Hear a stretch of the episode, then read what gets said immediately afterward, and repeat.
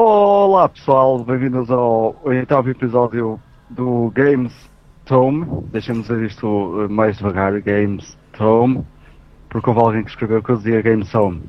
Se calhar, não sei. Eh, mas ok. Então cá estamos eh, nós outra vez para mais um eh, episódio eh, deste podcast em português, feito aqui pelo colega Ivan. Tudo bem, Ivan? Yo, hello, como é que é? Pelo Miguel Coelho Então, tudo bem? e por mim, que sou o Vitor Moreira, caso não saiba.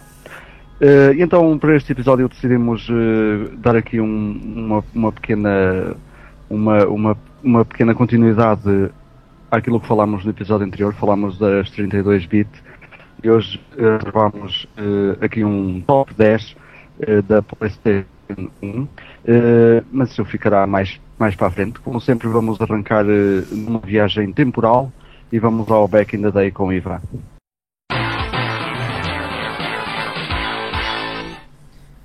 É, yeah. Então, semana passada, até tipo ao dia de hoje, o que é que aconteceu? Então, no dia 7 de julho de 1987, long time ago, eh, foi o ano an- antes do melhor ano do mundo. Eh, Que para mim é o melhor ano do mundo. É o melhor ano do mundo. Pois para ti. Ehm, foi lançado Metal Gear na MSX2 no Japão e deu origem a um dos melhores e mais conhecidos franchises da história, tipo dos videojogos e ever. Eh, tem- há quem diga que já é mais conhecido do que a Coca-Cola. Eu ainda duvido um bocado, mas sim. Eh, e o jogo depois foi portado para a NES, mas o Hideo Kojima não teve nada a ver com, com esse porte. eh, e pelos vistos o porte é bastante inferior. E, e como tal, é bom o Hideo Kojima não se relacionar com esse porte. Até lhe dá jeito, digamos assim. Eh, eh, mas por causa que foi, era um bocado pior devido a restrições de tempo, presumo eu, em termos de development eh, time e também em termos de tecnologia, pelos vistos a NES era inferior à MSX2. Depois, a 10 de julho de 2001, foi lançado o Gran Turismo 3 Ace Pack para a PlayStation 2 e foi daqueles jogos que ajudou a vender eh, consolas, numa altura ainda, digamos que embrionária da PS2, e acabou por vender 15 milhões de unidades e basicamente acho que cimentou a série eh, na nova geração e é tipo amazing. Eh, embora tivesse muito menos carros do que o Gran Turismo 2, é uma cena que eu me lembro. é ter bastante menos carros. E é estranho. Uh, yeah, yeah. É um bocado handicapped como o GTA 4 em relação ao San Andreas, estás a ver? Yeah. Uh, a 10 de julho de 2001 saiu o Final Fantasy Chronicles para a PS1, mas só nos USA, que incluía o Chrono Trigger e o Final Fantasy IV, e nunca chegou a sair cá. O Final Fantasy IV acabava, acabaria por ser, uh, por fazer parte de- do Final Fantasy Anthology, que trazia o Final Fantasy IV e o Final Fantasy V, mas o Chrono Trigger nunca chegou cá, a não ser na DS, muito tempo depois. A 11 de julho de 2006 saiu também o Prey para PC e Xbox 360, que estava em desenvolvimento desde 1995. Ele estava a competir com o Duke Nukem Forever, mas acabou por sair primeiro. E, epá, e é um excelente jogo que não recebeu muita atenção do público, mas é muito louco. Eu gostei. eu, eh, por acaso é daqueles jogos que eu acho que, hum, que são um bocado. que ficaram um bocado eh, de lado e que não Yeah. deviam. Yeah. É, é porque é diferente e faz algumas cenas muito interessantes. Embora não se, pode, não se possa morrer. Eu, para mim, nos jogos tem que se morrer. Tipo, tem que haver uma cena em que morres. E ali não. Yeah. Uh, depois, a 12 de junho, julho, uh, mas em 1990, saiu o Final Fantasy da NES, mas nos Estados Unidos, ou seja, foi a partir daí que a série saiu do mercado asiático, mas só chegou até nós, europeus, uh, na- no sétimo capítulo, embora os americanos tenham recebido logo o primeiro e depois o segundo que era o 4 e o terceiro que era o 6, whatever. eles próprios ficaram confusos na altura, provavelmente. Eh, mas basicamente foi o jogo que começou uma das séries mais emblemáticas de RPGs e uma, uma a série, a série que eh, westernizou os RPGs eh, começou em, em 1990 nos USA. Acho que foi, ainda foi bastante tempo depois de sair no, no Japão, uh, dois ou três anos depois, uma coisa assim. Não tenho a certeza, mas foi ainda algum tempo depois. Ou isso foi com o Dragon Quest? Hum, não me lembro. Eu, eu também não sei. por acaso. Pois, por acaso não me lembro. Depois, a 14 de julho, mas ainda mais eh, antigo, em 1983, a Nintendo lançou o Mario Bros. nas arcadas, que foi design pelo Shigeru Miyamoto, tipo a lenda da Nintendo, e o homem que quando ele morrer a Nintendo morre também. E Gunpei Yokoi, não faço ideia de quem seja este senhor. E neste jogo foi intro- introduzido o Luigi, portanto, dia 14 de julho é o aniversário do Luigi, o que quer dizer que ontem, porque nós estamos a gravar este podcast no dia 15, foi o aniversário do Luigi, ele fez 40 anos. Uh! Amazing. Espera aí, 40? 40? Não, 30. 30. 30 anos. Um, e depois, no dia de hoje, eh, saiu em 2001 o Max Payne, lançado para PC, e mais tarde PS2 e Xbox, que é um jogo que popularizou o Bullet Time, e que é bada louco. Tinha uma história muito fixe. Eh, depois, também no dia de hoje, mas em 2003, Knights of the Old Republic foi lançado para PC e Xbox, que, para quem não sabe, é o Star Wars Knights of the Old Republic. Yeah, mas toda a gente sabe, de certeza absoluta.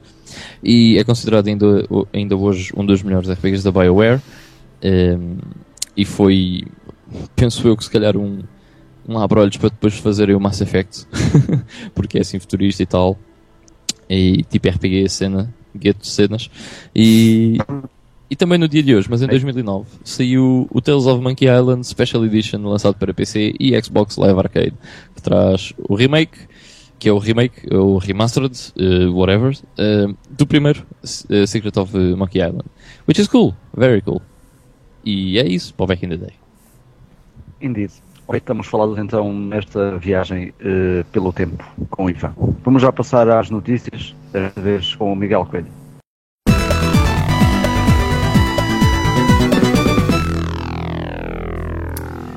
Então, notícias. eh, esta semana, destaque principal para o grande GTA V, que muita gente está tá a aguardar. Eh, foi rolado um trailer com gameplay, a sério, não é aquele gameplay eh, farsolas que eles metem lá uns videozinhos e querem-nos fazer acreditar que é gameplay. Era mesmo gameplay a sério. Eh, não sei se- o que é que vocês têm a dizer sobre isso. Espetáculo! Era mais ou menos isso que eu estava à espera. Very, very. Não, pareceu, pareceu muito, muito fixe. Aquilo parece enorme. Parece. Tem montes de coisas para fazer. Eh, E Eu- está cena- muito inovador. Muito inovador mesmo. Eu, a cena que eu curto bué é que aquilo parece ter tanta coisa para fazer como o San Andreas, mas parece ter uma história tipo Vice City. E isso é tipo. eh, é o melhor dos dois mundos, estás a ver? pois. É verdade. Eles ali até acho que as personagens estão escolhidas de modo a que tenhamos várias experiências até. É o, o ricalhaço, o gajo do, do gueto e, e outro que é meio maluco. É pá, o maluco é a minha personagem favorita, de certeza. Era, o- era o, gajo, o gajo que estava a tentar meter um pé no autocolismo.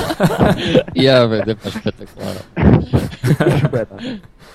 mas, eh, mas acho que tem cenas inovadoras e acho que o principal é mesmo o, o facto de podermos mudar de personagem em tempo real eh, e a maneira como aquilo acontece acho que está brutal de ser, de ser totalmente random e podermos apanhar eh, a outra personagem numa situação qualquer Pois que é. não estamos à espera.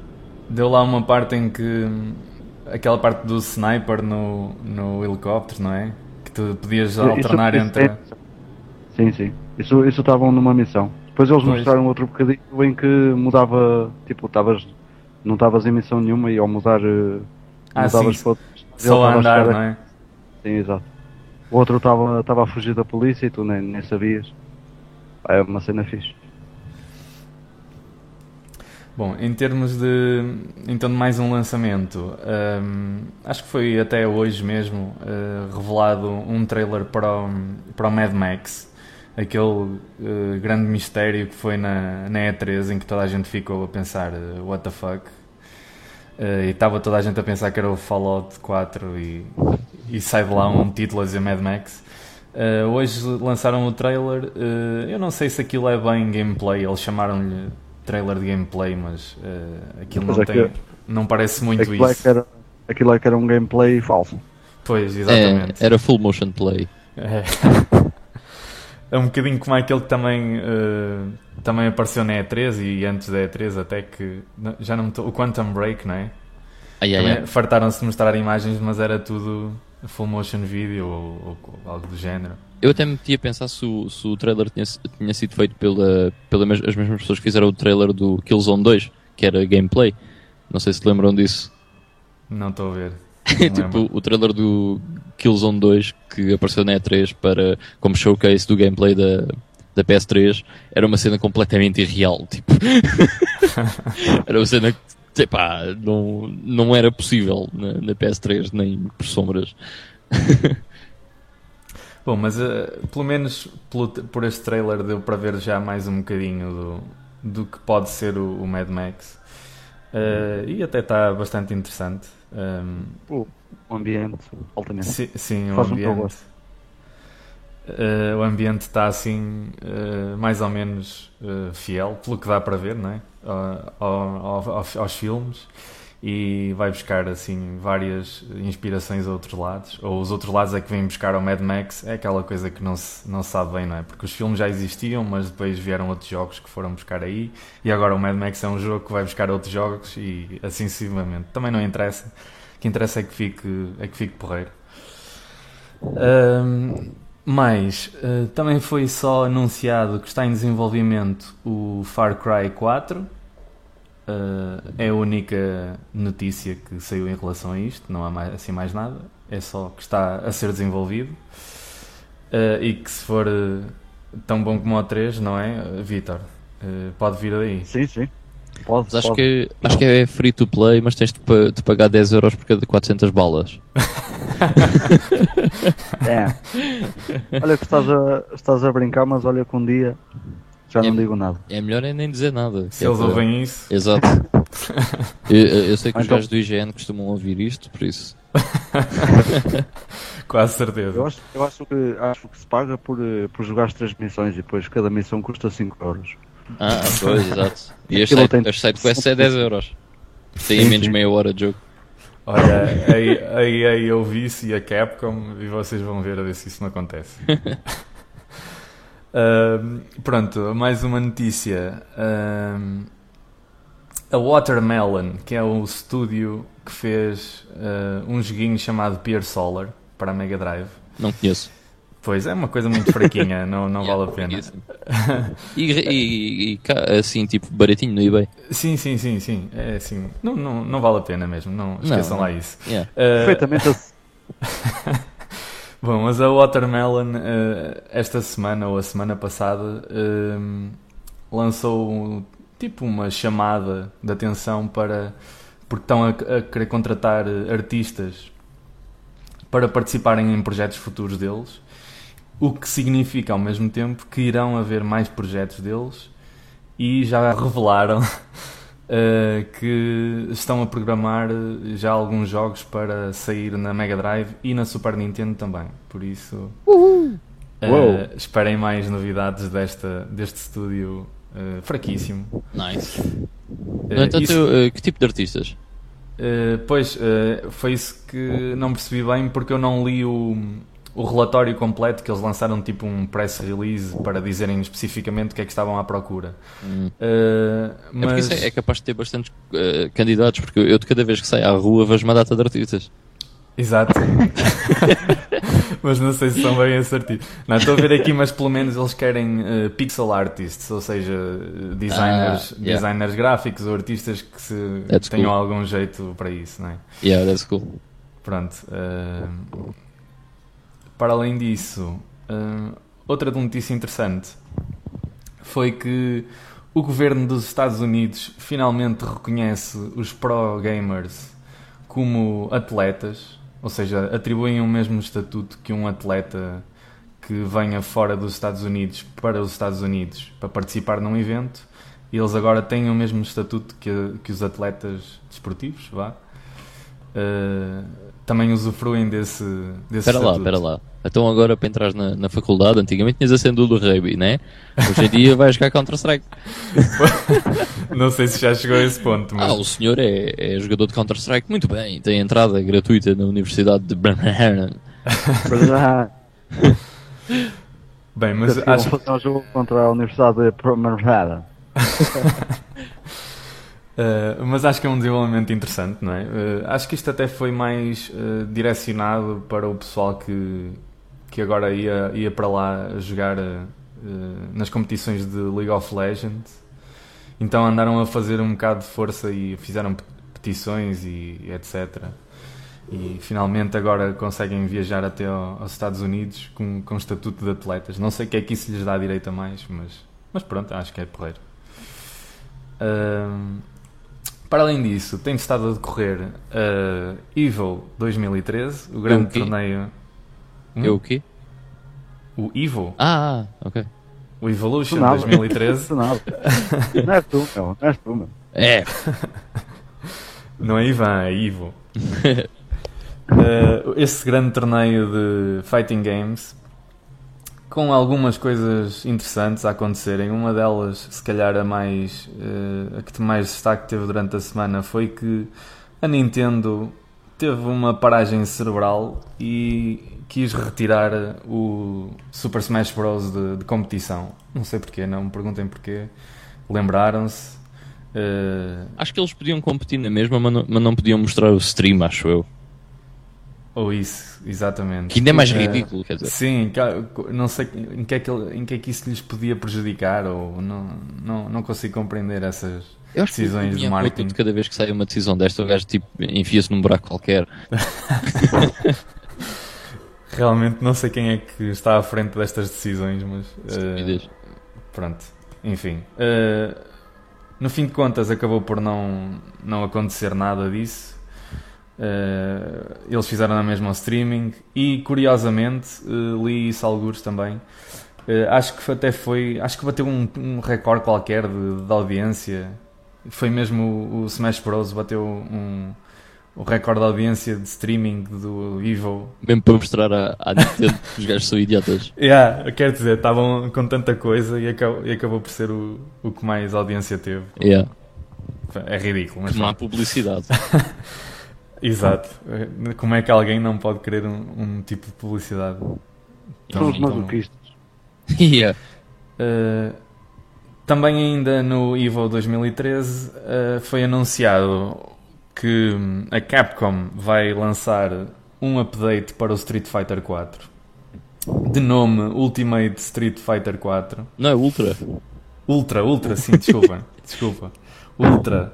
Ultra Street Fighter 4. Sabe que isto é o Ultimate, é o Super Street Fighter, é o Hyper, é o Super Turbo. E já nem sei, já nem sei bem o que é que eles, que é que eles querem inventar a seguir. Yeah, havia Mas um, este é o... Street Fighter 2 que era tipo Super Street Fighter 2 Turbo Hyper Dimension. tinha todos os, os superlativos e adjetivos possíveis. Aquilo tinha. Um, mais, mais coisas reveladas sobre isto vai, uh, vão ser adicionado, adicionados do, cinco novos personagens um, ehm, que são o Rolento, é Helena ou Helena, não sei como é que, como é que se diz melhor, uh, o Hugo, aquele gigante lindíssimo, e a Poison. O quinto uh, não foi revelado. A Poison? Dizem... Mas essa já lá não estava? essa não, Poison não. Eh, já apareceu noutro Street Fighter. Uh, não ah. sei bem em qual. Talvez no 3, no okay. Alpha 3. Uh, eh, o quinto personagem não foi revelado, dizem que é uma surpresa e dizem que é inédito no, no mundo de Street Fighter. O é o já... pai do Akuma e também faz Hadoukens. para ser diferente. Só para. porque há poucos, não é lá? Yeah. Uh, já, já começaram a circular alguns rumores, claro, o pessoal começa logo a especular. Uh, dizem que pode ser um crossover, seja, uma personagem de outro, de outro universo qualquer. Uh, já começaram a fazer algumas apostas, alguns dizem o Mike Hager do Final Fight, o Mega Man, ou para variar um bocadinho, porque nunca, nunca fez nenhum crossover, o Scorpion. que eu não me acredito, mas.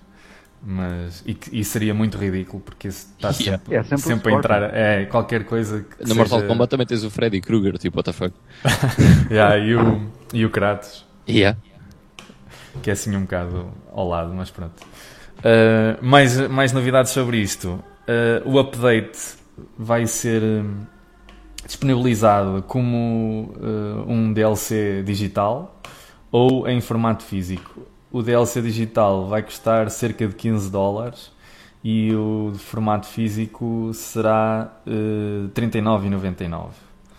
Ou seja, mais uma maneira da Capcom milcar o Street Fighter. É que tipo, eu comprei há, du- há duas semanas para aí, ou uma semana e meia, o Super Street Fighter 4 Arcade Edition e pensei, ok, this is it. Isto é a ver? Versão Final, Ultimate. Estás a ver? Yeah. Yeah, whatever. não, não te podes esquecer com quem é que estás a falar. É, Capcom. Capcom all the way.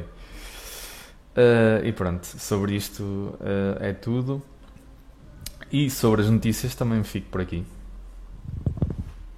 Ok, então foram as notícias dadas aqui pelo amigo Miguel. Eh, vamos passar eh, então já à próxima rúbrica que é o Playing Now.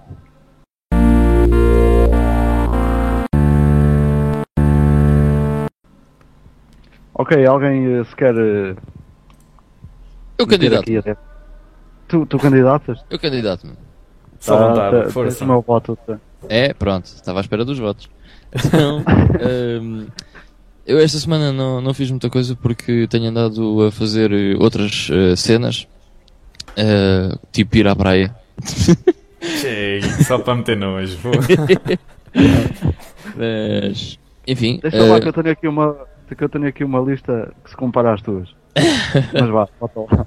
mas tu é- não, é, não é porque foste à praia. É, pois não, pá, fogo. Uh, bem, mas uh, isto deve ser um motivo, é porque eu tenho al- alguns jogos que eu quero uh, jogar, mas tenho andado a jogar duas coisas online que me têm ocupado bastante tempo e que só se pode jogar quando estamos de férias, porque otherwise uh, não temos vida.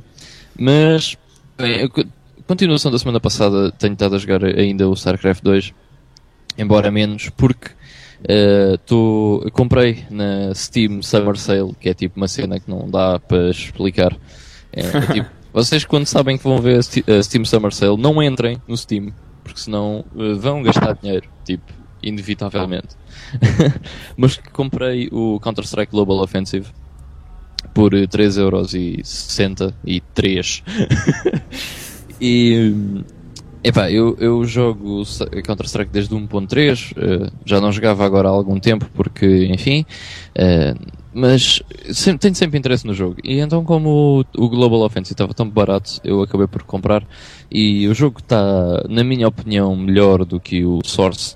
No entanto, ainda estou a ter muitos problemas com a cena do, eh, dos bursts eh, quando estamos a disparar, porque estão completamente diferentes do que, daquilo que, que era habitual no Counter-Strike 1.6. Eh, eh, eu não joguei quase nada do Source. Eu joguei Source tipo 3 ou 4 vezes e achei que aquilo era uma prejuízo autêntica. Uh, mas este até estou a gostar. E este tem uma cena muito interessante que é hum, o competitive play, que basicamente uh, vo- vocês tipo clicam para jogar competitivo uh, e ele faz times de 5 para 5, uh, aleatórios ou com o pessoal que está uh, à espera de competitivo com, com uma equipa. E vocês jogam um 5 para 5. O que isto traz de interessante é que 5 para 5 é o normal em termos de Clan Wars ou whatever que vocês queiram chamar a esse tipo de coisas. Uh, Torneios. Os Yeah, é. oficiais. E é tipo um, um torneio, estás a ver? Entre clãs. E então, tipo, basicamente ele organiza aquilo em 5 para 5. E a cena interessante é que as pessoas eh, levam aquilo minimamente a sério. E isso tem piada. Porque as pessoas geralmente não levam o Counter-Strike minimamente a sério quando estão a jogar em servers públicos. Do estilo, ah, o quê? Tenho uma AWP, vou ficar aqui acampado na base até, até isto acabar. Até acabarem os 10 minutos que, é para pôr a bomba.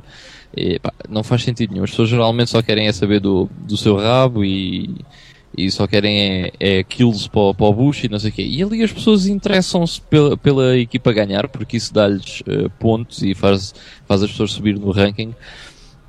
Uh, e é interessante ver isso no, no Counter-Strike porque assim não precisamos de estar a combinar e não sei o que e ter servers próprios para fazer esse tipo de cenas. Uh, é muito interessante, por acaso eu gostei bastante dessa, dessa cena no Counter-Strike Global Offensive. Uh, mas de resto é, é, praticamente o mesmo jogo, com algumas diferenças, mas é praticamente o mesmo jogo que nós jogamos desde 1999, acho eu. Uh, o jogo não mudou assim tanto quanto isso. Está é, bastante melhor, né? No 1.3 andávamos ali aos saltos como se não houvesse amanhã, e hoje em dia isso já não acontece, há algumas coisas mudadas, mas é, no seu core é basicamente o mesmo jogo. Uh, e depois, uh, por último, consegui arranjar dois dos jogos que eu mais queria ter na, na PlayStation 2. um deles ainda não joguei, porque ainda não tive tempo, que é o Kingsfield 4, que é dos gajos que fizeram o Demon Souls, é a mesma, a mesma equipa que fez o Demon Souls. E é o jogo que eles fizeram antes do Demon Souls. Uh, e o outro é o Res. E o Res é brutal. Uh, é uma cena completamente diferente, um bocado difícil de descrever. Mas basicamente o, o jogo resolve-se à volta de ritmos e é um shooter uh, na terceira pessoa, tridimensional, mas com uma. Epá, tem um art design absolutamente diferente de tudo aquilo que vocês possam imaginar. Mas o jogo é bastante interessante, bastante diferente e isso é muito fixe. E já agora, uh, se quiserem checar o Res, uh, o Res é muito fixe. E o Res foi reeditado, ou seja, não é difícil de encontrar uma cópia. Elas antigamente andavam tipo a 50, 60 euros e depois foi reeditado e hoje em dia encontrou uma cópia relativamente barata. Uh, mas há um sucessor do Res, espiritual, como costuma chamar. É do mesmo gajo que fez, fez o Res, que é o Child of Eden na Xbox 360 e na PS3, que eu também já joguei, embora não tenha, e que me parece ser igualmente bom ou até melhor. Uh, mas o Res é espetacular e não, não dá bem para, escrever, para descrever o Res, mas é, é fantástico. Vejam alguma coisa sobre o Res. E pronto, that's it for me. Deixa-me só dizer-te que, que concordo contigo no, no, no que dizes uh, em relação ao, ao, Global Offensive. Também uh, acho que, que adquiri o jogo uh, pela, um, pela Xbox, acho que dois dias ou três depois, depois dele ter saído e realmente nota-se nota que o pessoal está mais bem educado. Yeah, yeah, yeah. No, no, entanto, eu acho que a versão de PC deve estar muito melhor e muito mais atualizada. Que, Epá, é assim, eu, eu, a única cena é tipo shooters, se eu tiver opção, é com o rato. Não. Estás a ver? É, sim, sim, é mesmo só. Eu entendo isso. Eu, eu entendo isso. É pá, diga o que disserem, rato para shooters é muito melhor, na minha opinião. É como os jogos de, de, de estratégia. Exato. Nunca, nunca exato. Vamos ter outra, nunca vamos ter outra experiência igual à que, à que tivemos eh, em computador. Sim, Isso é completamente. É Tal, tal e qual como os jogos de ação, eu prefiro jogá-los no comando, tipo Devil May Cry. Jesus, Devil May Cry num teclado é horrível. é, é teclas a saltar. É mesmo péssimo. Mas pronto, era só para, te, para dizer que, que, que também, que também notei isso em relação ao, a este Counter-Strike. Yeah, o pessoal preocupa-se bem, uh, isso é fixe. Sim, sim, sem, sem dúvida.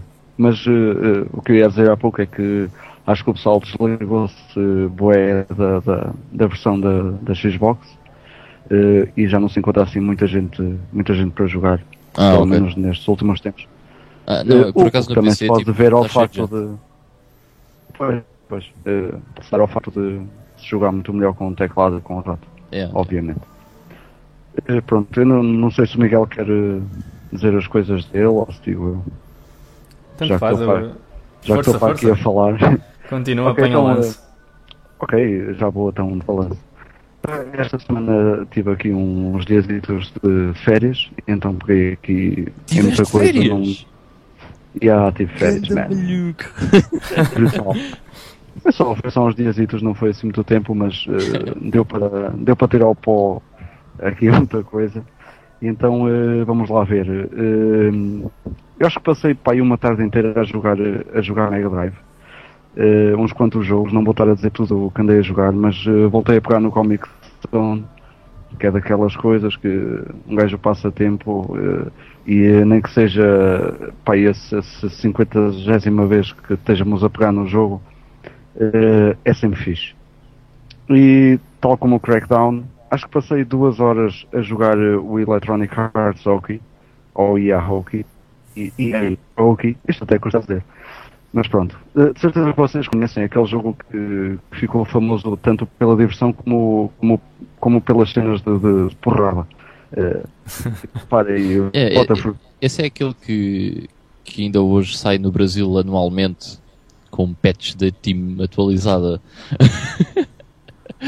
Really? Não sei, não, mas acho que é tipo o NHL eh, 94 que sai tipo todos os anos no Brasil, tipo atualizado. Ou é o 93, É. mas sei assim. Não, tinha ideia mesmo. Mas este é foi o fixe. jogo. É, sério, por acaso. Este, este é o jogo que saiu antes dos NHL. É, é o único jogo de hockey no gelo onde vocês podem jogar com Portugal. o que também é uma cena única. eh, que eu acho que nunca tivemos eh, equipa de hockey no, no gelo, digo eu. Mas pronto, isso é possível no, no- nos videojogos. Eh, fiz mais uns joguitos no, no NBA Jam Tournament Edition, também aquilo guarda os recordes, então eh, pronto, ma- mais uns joguitos eh, no NBA Jam. Eh, houve um jogo que eu eh, acabei na, na Mega Drive, nunca tinha acabado, que é o Alien Storm, que eu não tenho, mas ele está no Mega Games eh, 6, volume 2, é o do verde. E o Alien Storm é um jogo muito fixe, é um, é um beat'em up, um, um action game que é muito porreiro, muito arcade e acho que faz o gosto de, de muita gente. Eh, deixa cá ver, estive no, no Aladdin também. Experimentei um, aqui uns jogos novos que eu eh, tive há pouco tempo, o Daffy Duck eh, in Hollywood, que é muito porreiro, o Gauntlet 4, eh, tanto o Ivan como o Miguel devem, devem gostar por ter aquelas coisitas RPGs. Eh, eu confesso, confesso que o Gauntlet nunca foi, nunca foi, nunca, me- nunca me caiu muito no goto. Pá, sempre tive assim alguma dificuldade em gostar daquilo, não sei porquê. E se calhar gosto de jogos eh, semelhantes, mas aqui, o Gauntlet não sei porque não, não vou à bola. Pois aquilo. Sim, é, é, uma, é, uma, coisa, é uma coisa única, diga-se. Eh, Eu por acaso nunca joguei Gauntlet. Já vi, sei o que é, mas nunca lhe peguei.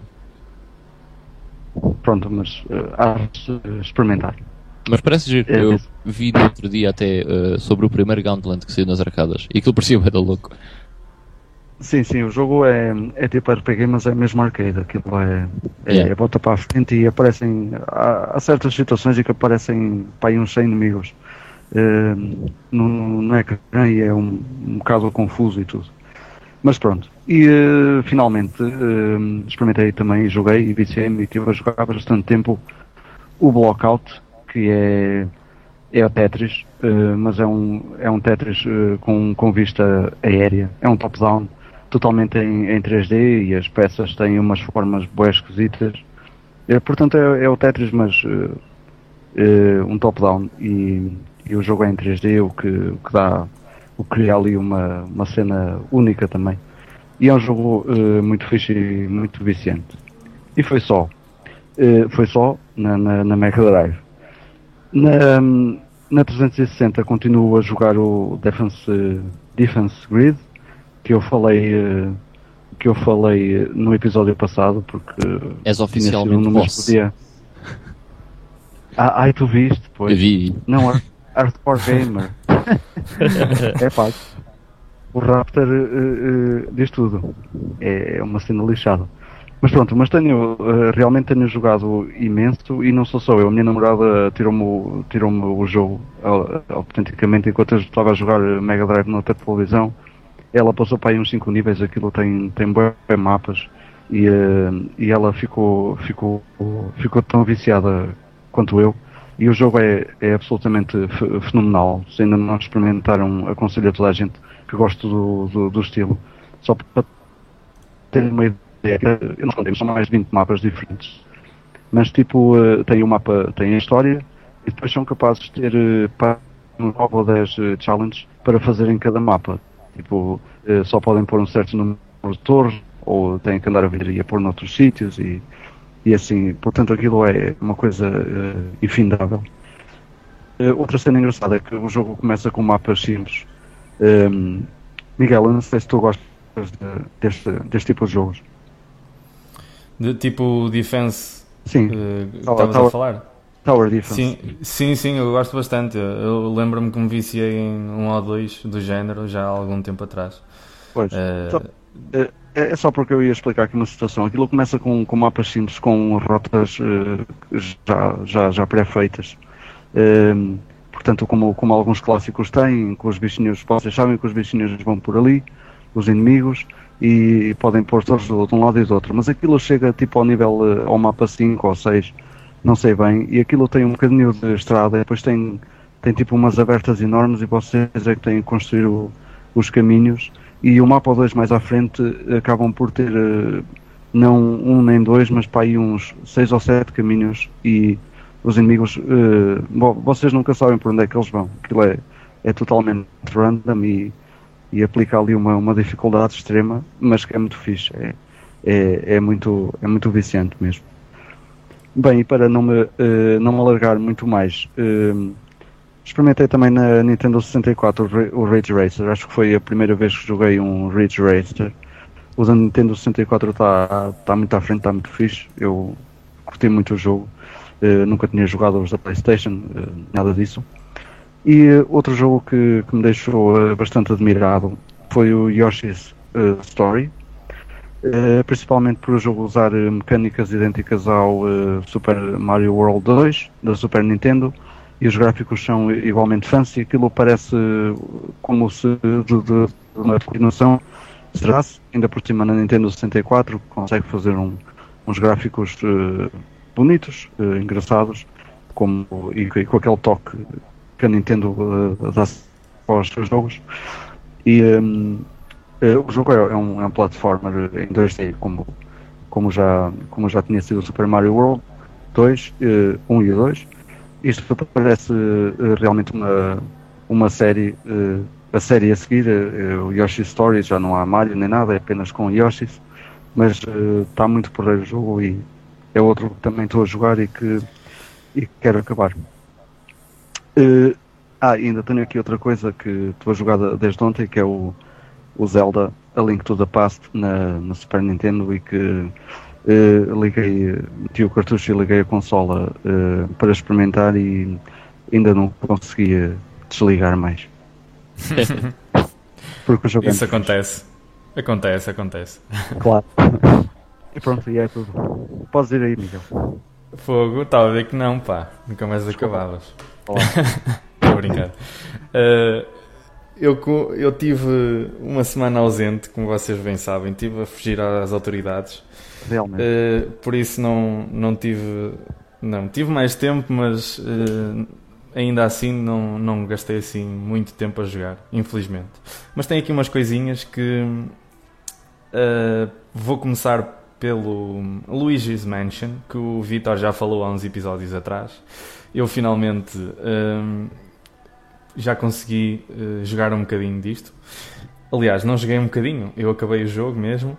Uh, o, jo o, jogo é, é, é, bastante fácil de acabar. Não é um jogo uh, que seja extremamente fácil e básico, mas é fácil de se acabar. Principalmente se se gostar bastante dele e se, se ficar agarrado como eu fiquei e como eu sei que o Vitor ficou. Um, eu aproveitei que estava em casa dos meus pais uns dias e tenho, e tenho lá a maior parte das minhas consolas agora. Uh, e peguei no Luigi's Mansion, uh, gostei mesmo muito, é muito engraçado. E acabei tipo em 3 dias, acaba-se bem o jogo mesmo, não há assim grande, grandes dificuldades. Uh, eu avisei-te, eu avisei-te. tu, Sim, sim, eu, mas eu viciei-me de livre vontade e agradeço. depois, eu já tinha feito já tinha começado um, um save game uh, no, naquelas coisas que, onde, onde dá para jogar quando não se tem os jogos. Vocês sabem o que é que eu estou a falar, não é? Uh, então tinha começado um save game do, do Chrono Trigger já há muito tempo atrás e não sei porquê. Uh, eu sei que é criminoso, mas uh, esqueci-me que eu tinha começado porque tinha jogado mesmo muito pouco e, e não, tinha, não tinha avançado muito na história, então esqueci-me que tinha começado o jogo. Voltei voltei a, a pegar nele finalmente e já avancei bué porque me viciei também, não é? Uh, como é compreensível. Um, e o que é que eu não posso dizer muito acerca do jogo, a não ser que é fenomenal, sensacional, espetacular. Uh, já toda a gente que o jogou sabe o que é que eu estou a falar, por isso não, não adianta tentar arranjar mais descrições para o jogo. Uh, finalmente, uh, joguei outro jogo que por acaso estava com algumas dúvidas ao início, mas acabou por ser bastante engraçado. Que é o The Incredible Adventures of Van Helsing. E isto é um, um RPG tipo quase colado ao Diablo 2. É mesmo extremamente parecido. É, tem praticamente as mesmas mecânicas, tem os mesmos princípios pode-se mesmo dizer que é quase um clone do, do Diablo 2. O que nem se, pode não ser uma coisa, uma coisa negativa, não é? Porque ser, ser um jogo extremamente parecido com o Diablo 2 é ótimo. Se, se for bom, bem feito, é excelente. Esse tempo é bom aspecto. Sim, sim, é, é muito fixe. Tem um ambiente muito, muito bom. Isso é single player. Uh, tem multiplayer, mas, mas sim, é single okay. player. Tem uma, um single player com uma história desenvolvida e tudo uhum. isso. Uh, é muito fixe. Também já o acabei. Também não é assim muito, muito grande. Por isso, uh, passa-se bem, tipo, numa semana, se jogarem um bocadinho todos os dias. também, também se acaba bem. Uh, o, que, o que até pode ser um bocadinho triste, porque realmente eu, quando acabei o jogo, até me apetecia jogar mais um bocado e, e não havia assim muitos side quests a mais para fazer. Uh, mas é muito porreiro, tem aquele universo do Van Helsing com criaturas fantásticas e, e uh, os, os, ambientes estão muito bem desenhados, uh, tem bastante detalhe.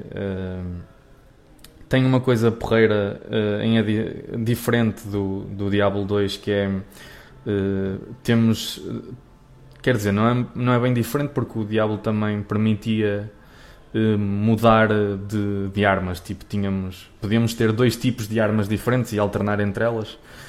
Uh, mas aqui é mais do género: tu podes ao mesmo tempo uh, estar a usar uma espada ou duas espadas ao mesmo tempo e uh, clicando num, numa tecla alternar rapidamente para uma pistola ou uma espingarda. Ou seja, há sempre essa dualidade e tanto podes estar com a pistola de longe a atingir monstros que depois quando se aproximam de ti tu rapidamente mudas para as espadas e começas no, no tradicional hack and slash e a destruir o botão esquerdo do rato como era costume também no, no Diablo 2 eh, para além disso tem várias habilidades, eh, magias uh, e upgrades e todas essas coisas que também já estamos habituados temos uma personagem que também nos acompanha que é um, um, um fantasma de uma mulher que nos ajuda a, a combater os monstros e é bastante aconselhável. Se gostarem desse tipo de jogos, acho que, acho que vale a pena experimentar.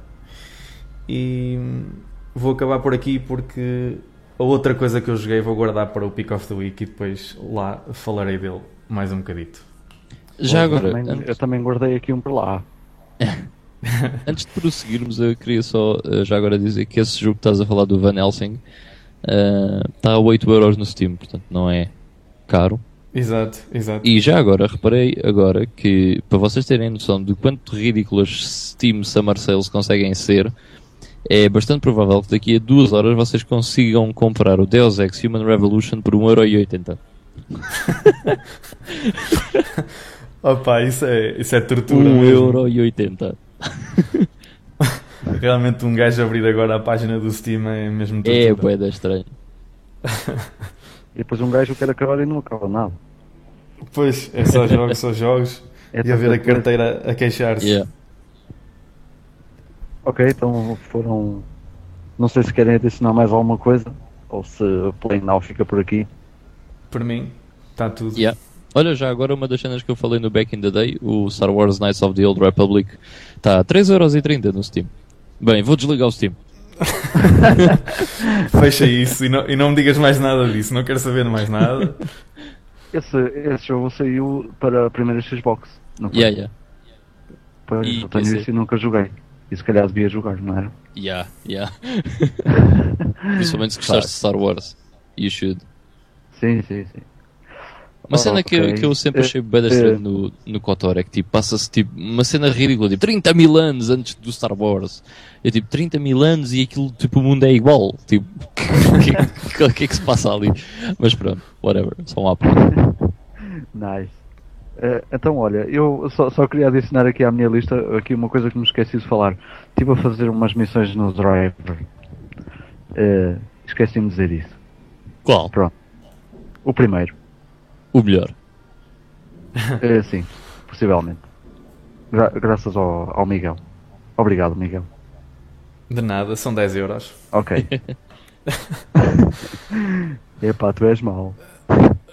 Bem, vamos ficar por aqui então, no Playing Now. E vamos passar ao nosso Feature Topic, onde hoje vamos fazer aqui um top PlayStation 1. Ou só PlayStation. Antes de começarmos, eu queria só dizer que o top 10 de PlayStation 1 é dos mais difíceis porque there's so many good stuff na PlayStation 1. Tipo, é, é boas cenas. E é difícil excluir certas cenas.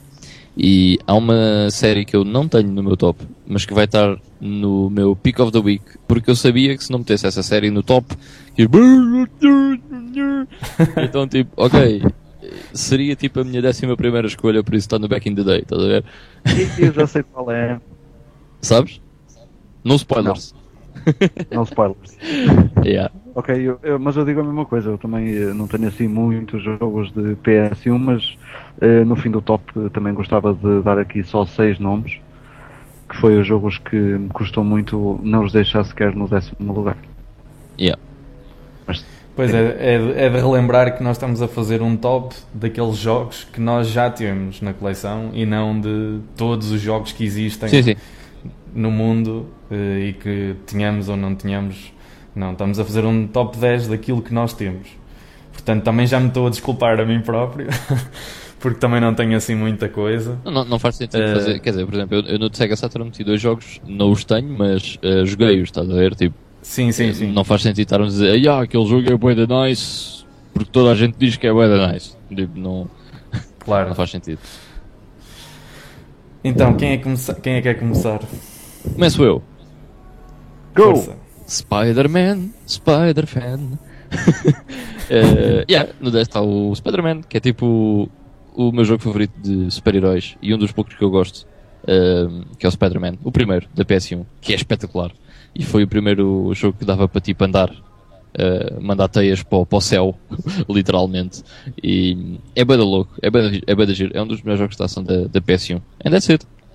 Ok, então eh, eh, o meu décimo lugar eh, é o Grand Theft Auto. Não, sa- não, não sabia bem qual, qual, qual GTA que havia incluir aqui, mas meti o primeiro em nome dos três que, que, a- que a PlayStation tem. Por ser um jogo nostálgico para mim e por gostar bastante de toda a série.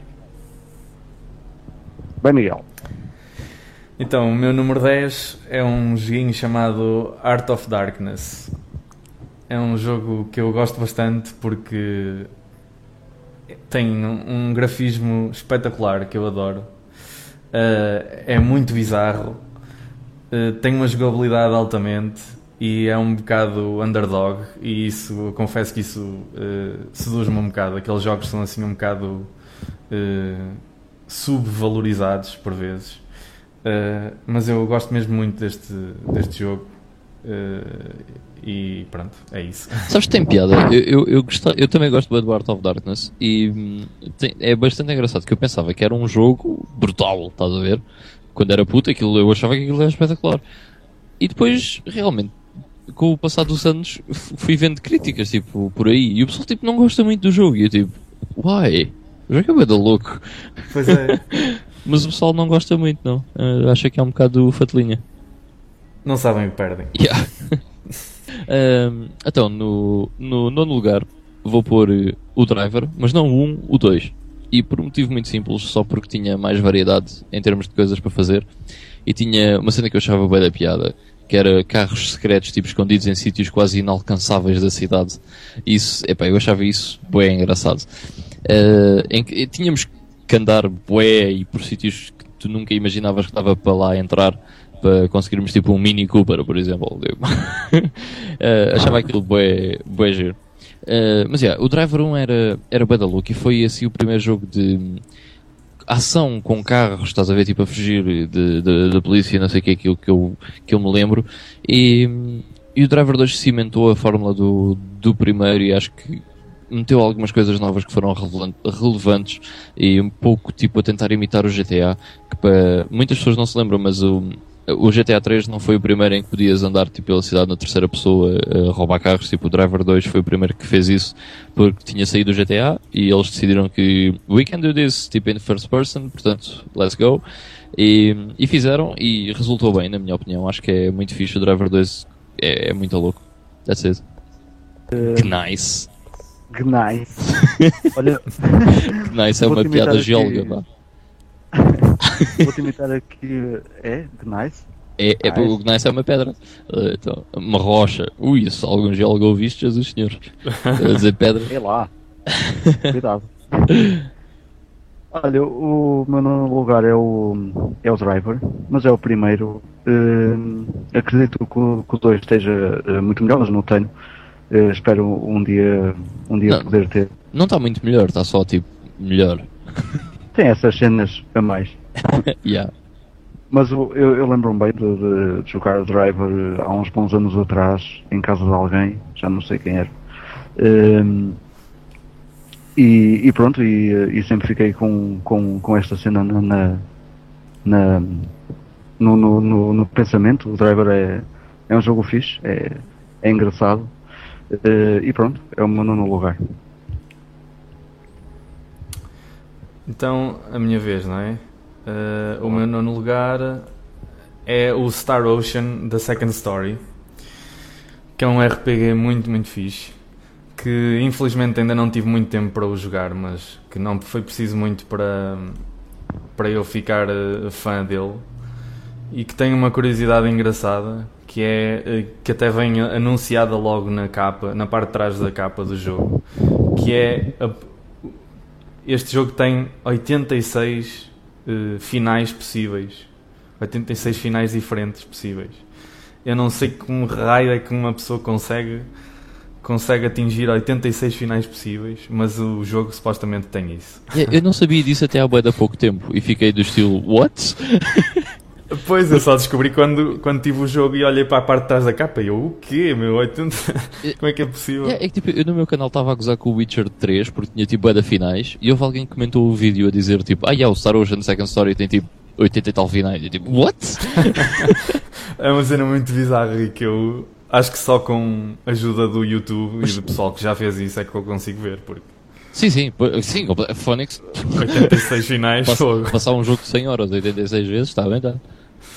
Não, mas a cena é que não sei, será que difere só uma palavra na, na fala final ou uma coisa assim? Ou é tipo alguma coisa? Pois, não sei. Não, não sei, é, é, porque se forem 86 finais uh, com diferenças significativas, o pessoal é maluco, meu.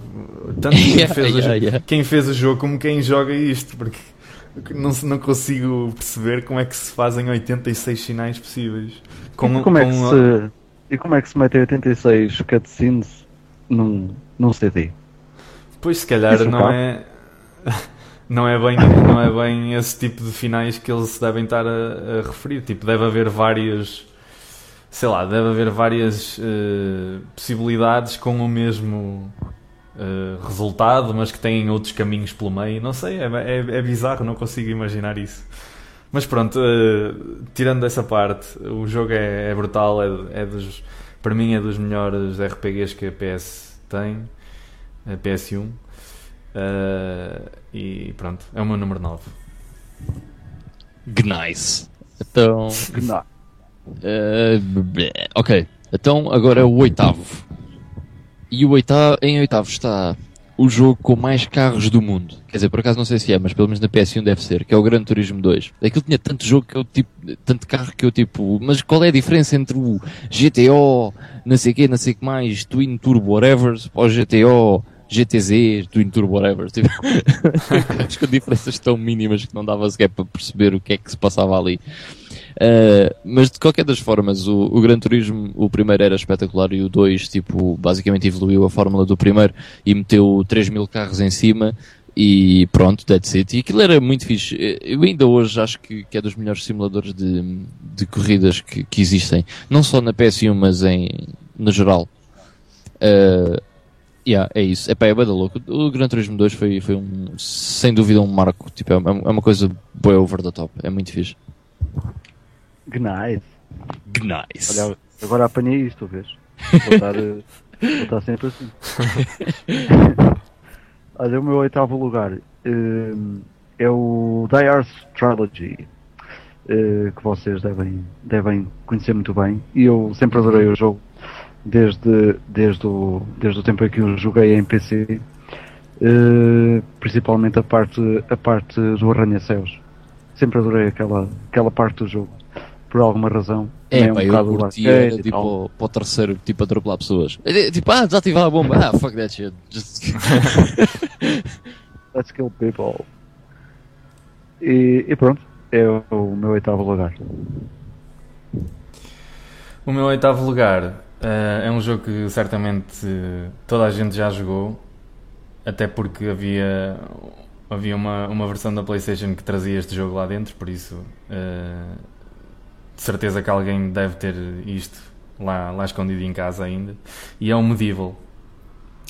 Uh, não consigo escolher entre o primeiro nem, e o segundo porque gosto muito dos dois, mas vou pôr aqui o primeiro porque foi o, o primeiro, basicamente, porque foi aquele que introduziu a série. E o que é que há para dizer sobre o Medieval? Uh, um jogo de, de, aventura muito engraçado, muito uh, original. Uh, cheio de humor e que é recomendado a toda a gente que não o jogou, que deve ser tipo uh, a avó de alguém, porque não, há, não é possível alguém não ter jogado isto. uh, e pronto, é o Medieval no meu oitavo lugar. Ok. Nice. Ok, então, no meu sétimo lugar está o Crash Bandicoot 2, que acho que foi um bocado aquela mascote da Sony numa era em que a Sony não tinha mascote, uh, e foi a primeira série de sucesso da Naughty Dog, que hoje em dia faz jogos tipo brutais, tipo Uncharted e The Last of Us, mais recentemente. Uh, foi um dos primeiros platformers 3D de grande sucesso e a fórmula como eles os, o fizeram tem bastante piada e eu, eu é uma história bastante engraçada. Basicamente, eles queriam fazer um jogo em 3D, uh, ah, mas não sabiam bem o que é que haviam de fazer. E então eles gostavam bem de Sonic, Uh, os gajos da Naughty Dog, que eram dois, uh, os principais são dois, que eu sinceramente agora não me lembro o nome deles. Eu, eu sou péssimo a decorar nomes, principalmente quando têm nomes estranhos, que não são portugueses, tipo Tozé ou Zé Maria. Ou... Mas, então eles queriam, eles gostavam bem do Sonic e queriam pôr, imagina, o Sonic em 3D, estás a ver? Então eles pensaram que o ideal seria pegar no nível do Sonic em 2D, tipo side-scroller, e meter aquilo nas costas do Sonic, estás a ver? A câmera nas costas do Sonic. E eles chamaram essa perspectiva o Sonic's S. Era a perspectiva Sonic's S. Portanto, o Crash Bandicoot 2, uh, eh, a câmara, uh, o nome oficial da câmara do Crash Bandicoot 2 é Sonic's S. Uh, which is really cool. Mas o Crash Bandicoot 2 é um jogo brutal. E eu simplesmente tenho aqui o 2 porque gosto mais do 2 do que do 1 e do que do 3. And that's it. Nice. Um... Ora, sou eu, não é? O meu sétimo lugar uh, aqui o, o Pandemonium. Uh, por achar desculpa, também que é um qual? jogo. Desculpa, Vitor, não ouvi. O, o Pandemonium. Ah, ok, ok, sim. Aquele jogo que tu associas sempre à Saturn. Exatamente. Segundo eu sei. Pronto, mas eu, eu lembro-me de, de, de, ter jogado na, na, PlayStation e já o tenho há algum tempo. E é, é um platformer que eu, que eu adoro, que eu, que eu gosto bastante. Acho que tem umas mecânicas muito muito fixe, o jogo está tá, tá muito porreiro e então uh, é o meu sétimo lugar. Bom, e o meu sétimo lugar, uh, que tal como o Pandemonium, que é um jogo que eu associo sempre à Saturn, o meu sétimo lugar é um jogo que eu associo sempre à PlayStation e ao Templo de Jogos também, que é o Wipeout mais especificamente o Wipeout 3, porque é aquele, aquela versão que eu, que eu joguei mais vezes, por isso não, não, não é porque acho que seja o melhor dos melhores, é simplesmente... Não, não, não, não, não, lamento Miguel, mas estás enganado. Então, não é o Wipeout 3. Então, É o Whip 3 Ah, Alto. é o Whip 3 Alto, exatamente, desculpa. Estava-me a esquecer disso. Foi um, Ah, foi um grande erro, realmente. O, Yeah, Whip, yeah. o Whip 3 Alto, é, o Whip meu, 3 Alto. é o meu sétimo lugar. Eh, e é um. É outro daqueles jogos que toda a gente conhece e toda a gente jogou. Eh, um jogo icónico, eh, daqueles que, que se associa imediatamente à, à consola, não é? E pronto, um, um jogo de corridas futurista. muito bom, com uma banda sonora também muito boa e que, que até era uma das coisas que eles destacavam eh, logo na capa. Acho que esta versão do, do 3 Special Edition tem um autocolante no, no canto, mesmo a dizer banda sonora do, do não sei quantos. Por acaso acho que é um, tem lá uma banda bastante conhecida que eu não me estou a lembrar agora. Mas eh, Wipeout 3 Eu estava-me a tentar lembrar e também não, não, não, não me veio o nome à cabeça. Eu não quero dizer as Mas, neiras, é, eu- mas eu acho que era o- os Beastie Boys, mas acho que não, não tenho a certeza. Se calhar não tem mesmo nada a ver, mas pronto. Adiante. Pois, Faria sentido. Ahm, Chemical Brothers. Pois. Chemical Brothers, era isso. Chemical Brothers, é isso, é isso mesmo. É pá, isso já não conheço. Conheces.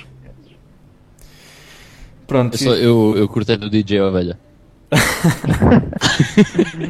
Yeah.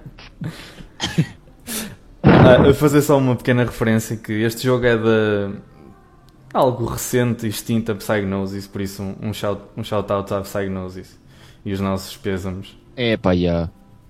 Ganda ripa, Psygnosis. Uhum. Yeah. Destruction Derby. Tanta coisa boa. Yeah. E pronto, nesta, nesta nota deprimente passo a minha. Sniff. Passo a Ora bem, então eh, agora é o meu sexto lugar. E em sexto lugar está Tekken 3. Eu tenho que ir para, para a televisão fazer destas coisas. Eh, mas o, o Tekken 3 foi basicamente. Houve dois jogos que me fizeram comprar a PS1. E um deles foi o Tekken 3. Porque eu queria uma Saturn. À força toda. Mas depois o meu vizinho aqui do lado comprou uma PlayStation. E eu fui lá e metemos o CD de demos e ele me deu, meteu o Tekken 3. E eu esqueci a Saturn em 10 segundos, basicamente. Tipo, eu, sempre fui, eu sempre gostei de jogos de, de porrada. Eh, ou de fighting games, se preferirem. Mas quando eu vi o Tekken 3 foi tipo, oh my god. Foi- foi- acho que foi o primeiro jogo assim de 3D, de luta em 3D que eu tipo, gostei mesmo e que joguei mesmo. E ainda hoje jogo, porque eu compro geralmente todos os Tekkens que saem. É epá, é brutal. Eu, eu adorei o Tekken 3. É aquele- os gráficos para uma PS1 eram tipo espetaculares. Eh, hoje em dia vocês olham tipo, "Eh, bué da mal. Não, eram, eram brutais, era espetacular. Vocês nem imaginam o que é que, que, é que aquilo era. Eh, mas nesse mesmo CD demo, já agora, estava o outro jogo que me fez comprar a PS1 e que eu infelizmente ainda não tenho uma cópia, que é o Tombi. Uh, é difícil de arranjar. Uh, enfim, eu gosto bastante do jogo e também estava nesse CD de demos. Foi o outro jogo que me fez comprar a PS1. Mas em sexto lugar está o Tekken 3 porque é tipo espetacular. Vou só, vou só acrescentar uma coisa, já agora que falaste no, no Tekken 3. Eu não, não meti nenhum Tekken no meu top, digo já, porque, precisamente porque eu também gosto mesmo muito do 3 e acho que foi o único que eu gostei mesmo, mesmo, mesmo muito. Os outros também são fixes, o, o 1 e o 2, eh, mas o 3 também foi mesmo aquele vício total. Mas eu não o tenho, portanto eh, é só mesmo por isso que ele não está aqui, porque se eu É. tivesse, eh, estaria muito para cima na lista também. Yeah. Ora, sou eu, não é? Vitor, sim. Eh, o meu sexto lugar, e vou só dizer o título porque eu já falei disto uh, para aí umas 500 vezes eh, em sete podcasts. Eh, o meu sexto lugar é o Tema Hospital. Eh, pela nostalgia toda que este jogo me traz e por ser um jogo eh, brutal de estratégia. Estratégia hospitalar. já, que, já que não posso ser médico, ao menos eh, estes fazem o que eu quero. Pronto, passa para ti, Miguel. Então, o meu sexto lugar, eh, mais uma vez, não porque seja o melhor eh, ou nada disso, é aquele que eu tenho. é a desculpa mais fácil que eu tenho, mas eh, o Breath of Fire 4. Eu gosto bastante desta série de, de RPGs, que é bastante conhecida, uh, mas muitas vezes um bocado overlooked também.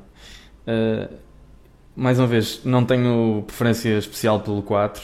Possivelmente pode haver. O, o terceiro até pode ser melhor, mas não, é, o 4 é, é aquele que eu tenho e gosto mesmo muito dele. É, tem um grafismo que me, que me seduz muito mesmo. Uh, adoro aqueles, aqueles sprites, aqueles desenhos, estão super bem feitos. E tem uma, uma jogabilidade muito boa, uma história muito boa. E tal como o Star Ocean e mais uns dois ou três, uh, são dos meus RPGs favoritos na PS1.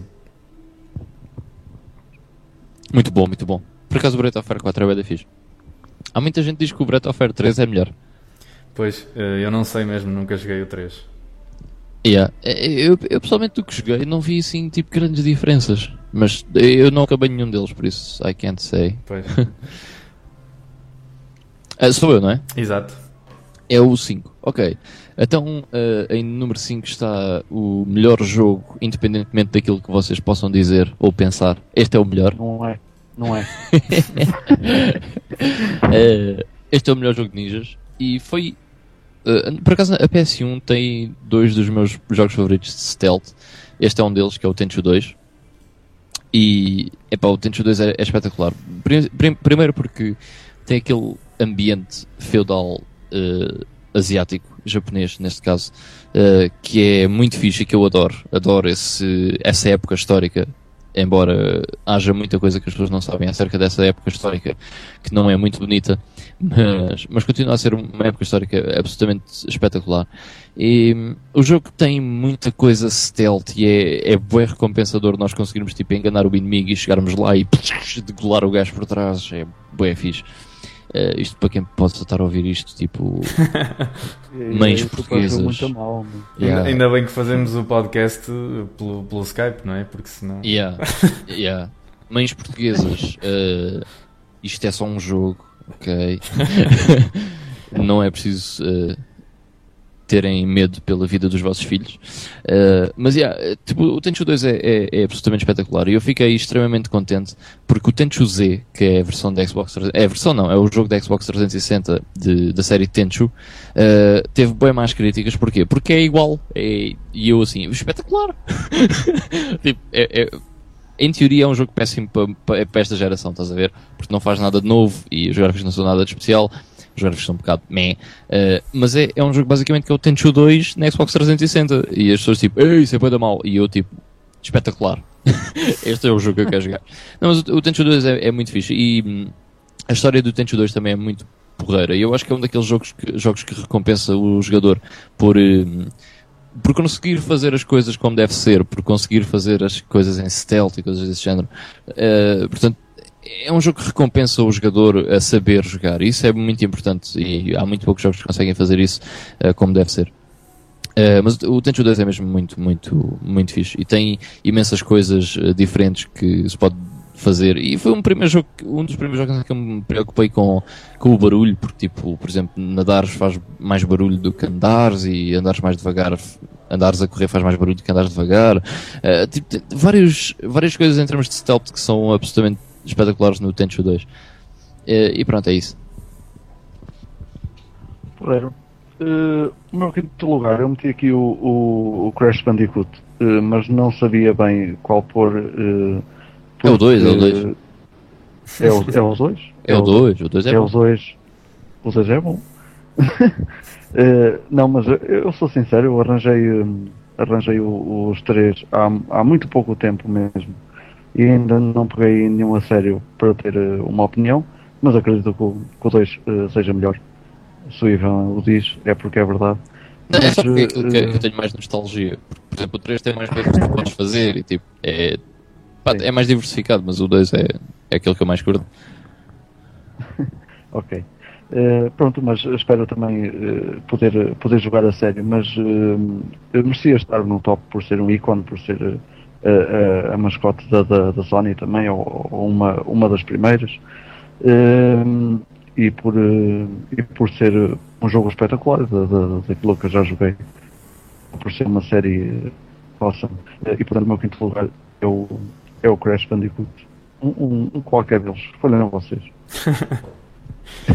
Todos. E passam nisso. Yeah. Todos. São, são todos fixos. Bom, o meu quinto lugar.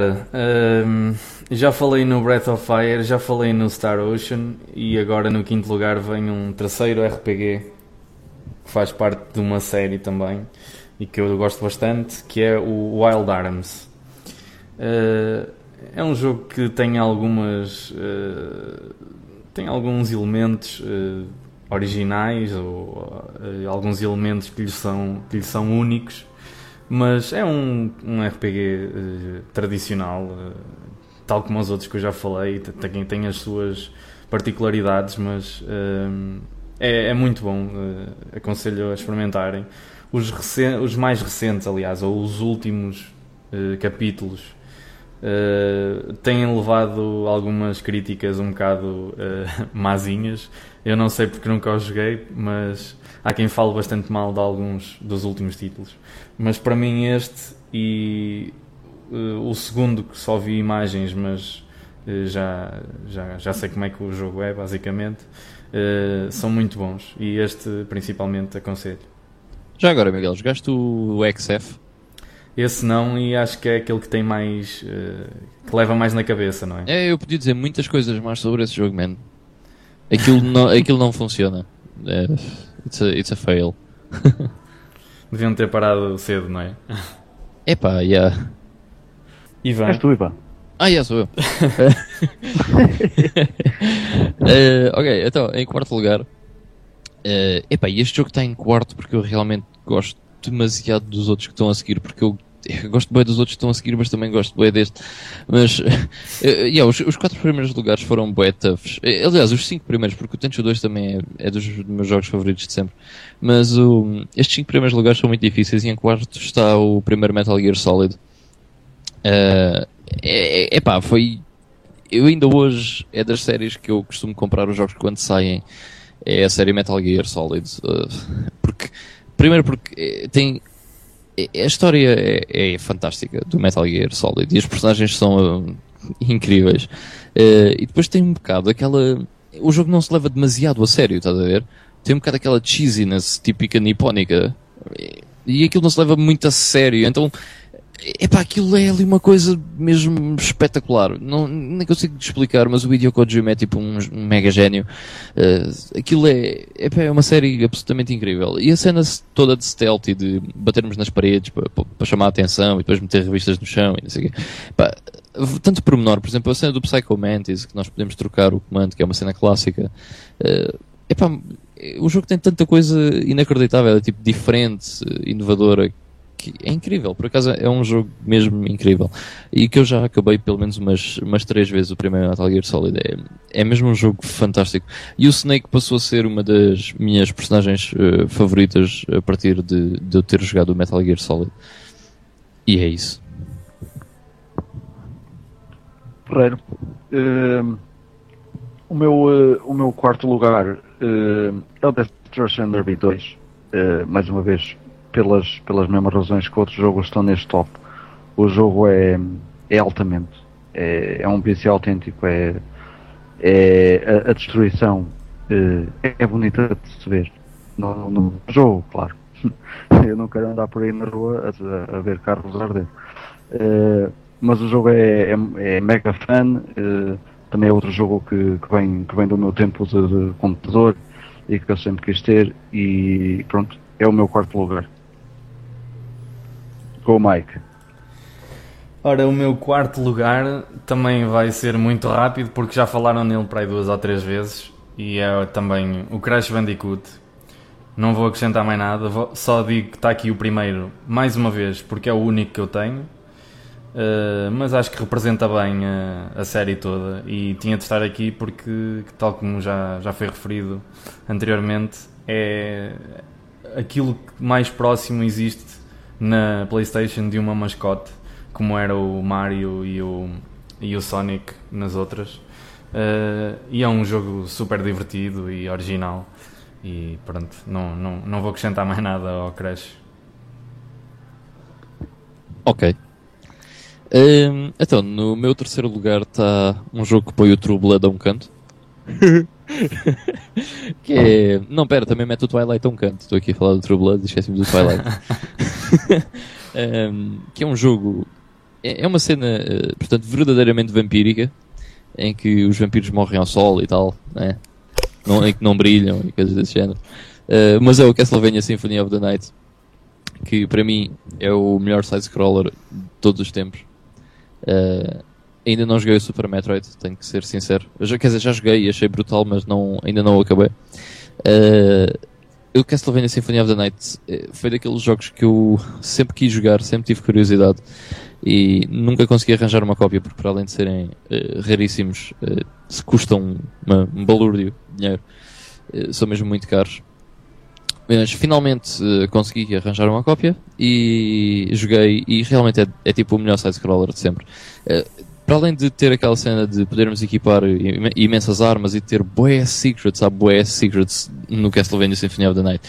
Para terem uma noção, tipo, há uma parte do jogo, uh, mais ou menos a meio do jogo, uh, em que se vocês não tiverem dois itens equipados em específico, ok? E que são itens uh, específicos, e entrarem numa, numa sala com esses dois itens equipados, vocês não vão ver o resto do jogo. Vocês tipo vão ao boss e o jogo acaba aí.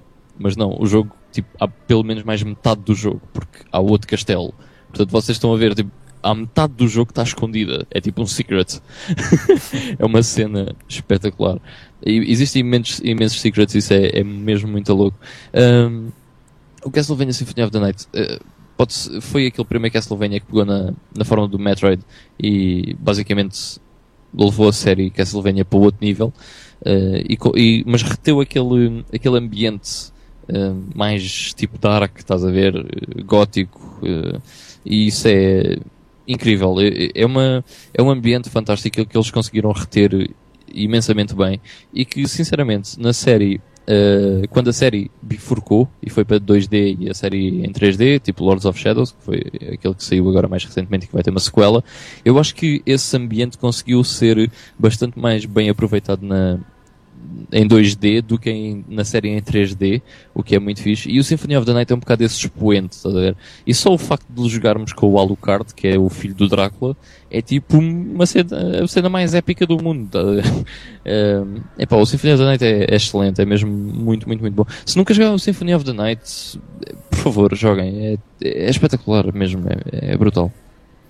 Eu queria muito. Mas não está fácil. Eu também. yeah, não, não é fácil de arranjar.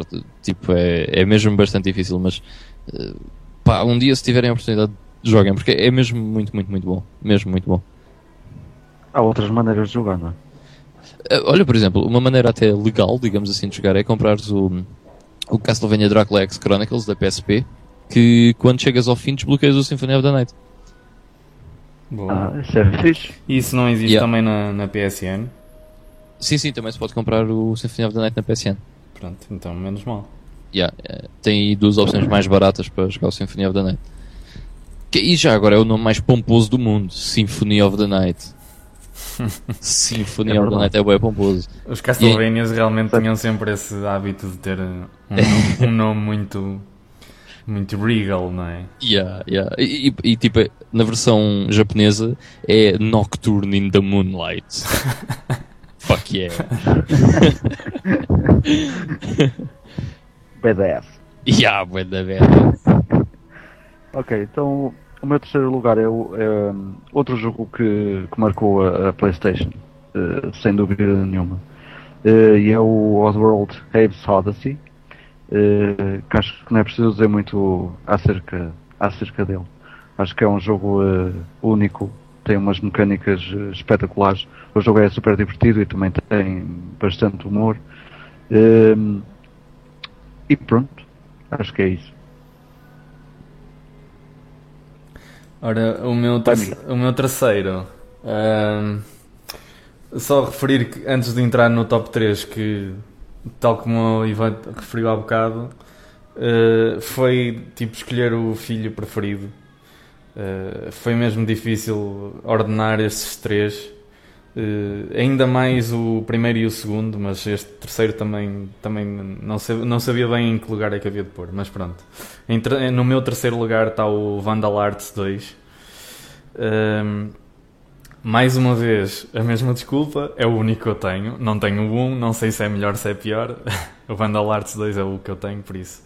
É um Tactical RPG uh, eh, excelente, do melhor que há mesmo. É, para quem gosta do, do género, é tipo um dos expoentes máximos do, do, do género.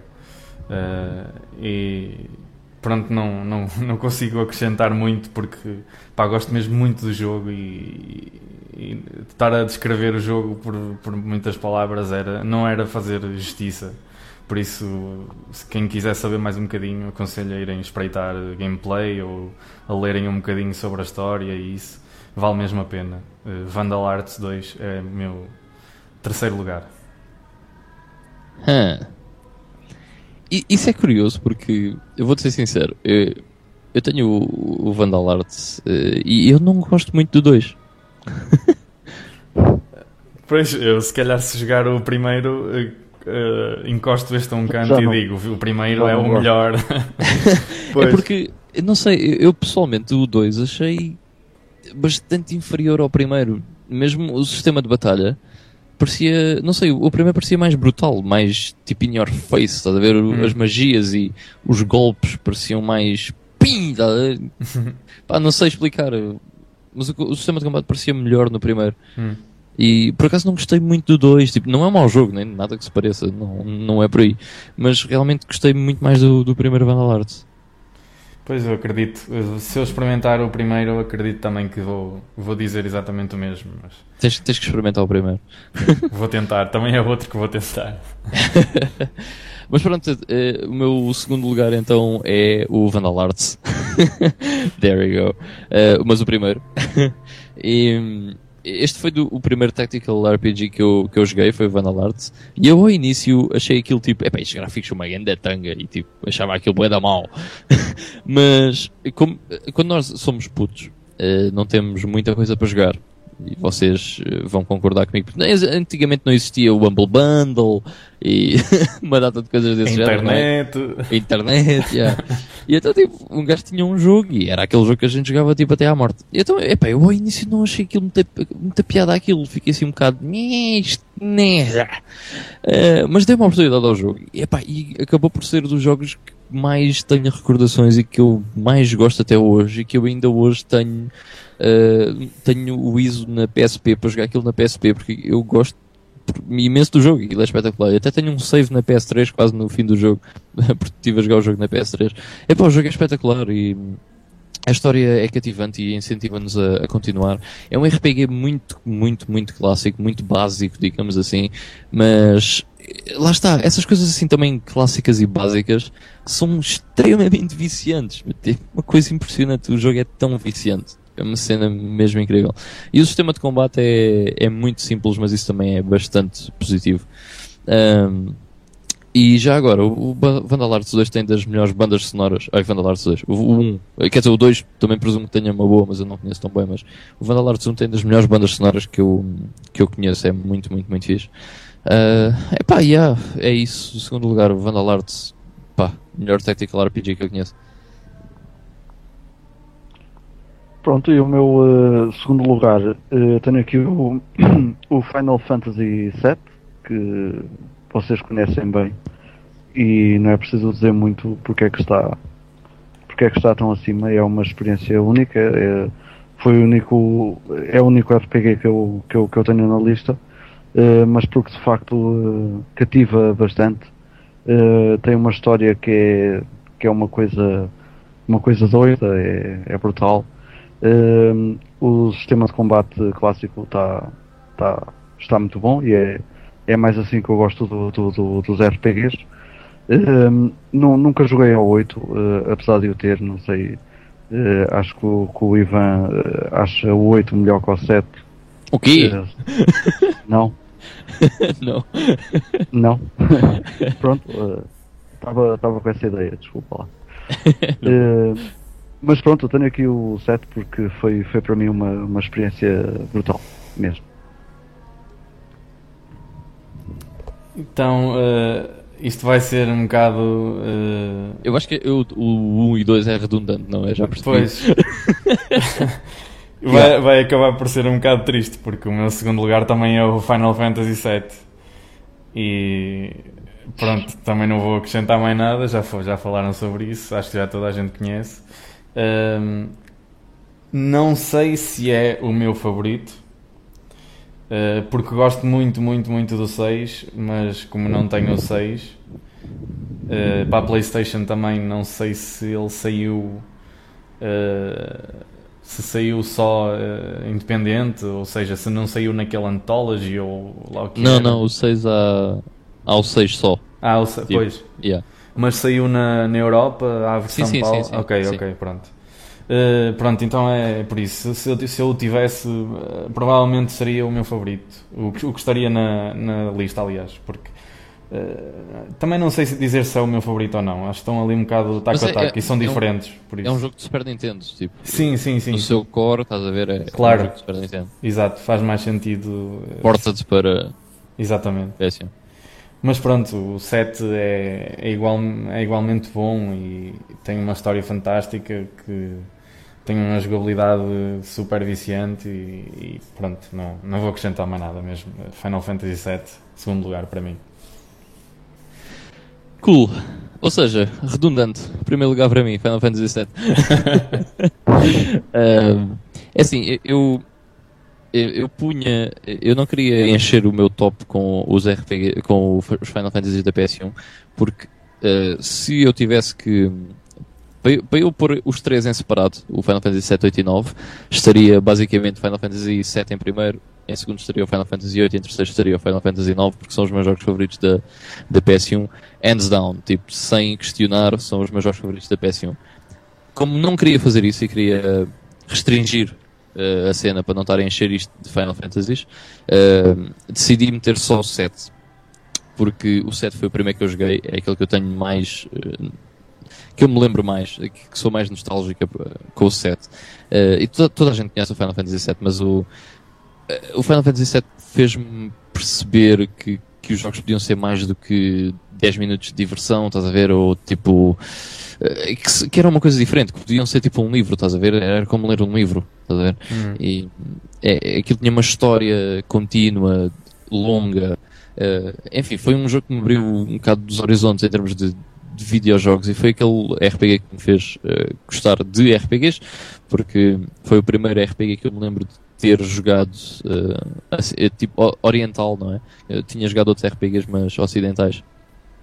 Uh, o Final Fantasy VII é realmente incrível. E eu ainda hoje acho que o Final Fantasy VII tem uma das melhores bandas sonoras de sempre e um dos melhores sistemas de combate de sempre e um dos melhores sistemas de matéria de sempre. Aquele sistema de matéria é tipo flawless, é perfeito. Eu não, não consigo perceber nada mais fixe do que aquilo. Aquilo é espetacular mesmo, é brutal.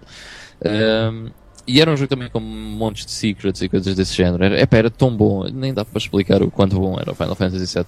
Há muitas pessoas que não gostam, por acaso, do Final Fantasy VII. Eu, epá, eu até percebo que, por exemplo, o 9, há, há muitas pessoas que prefiram o 9. Uh, mas eu, eu simplesmente, eh, eu gosto mais do 7 pelo valor nostálgico que ele tem para mim.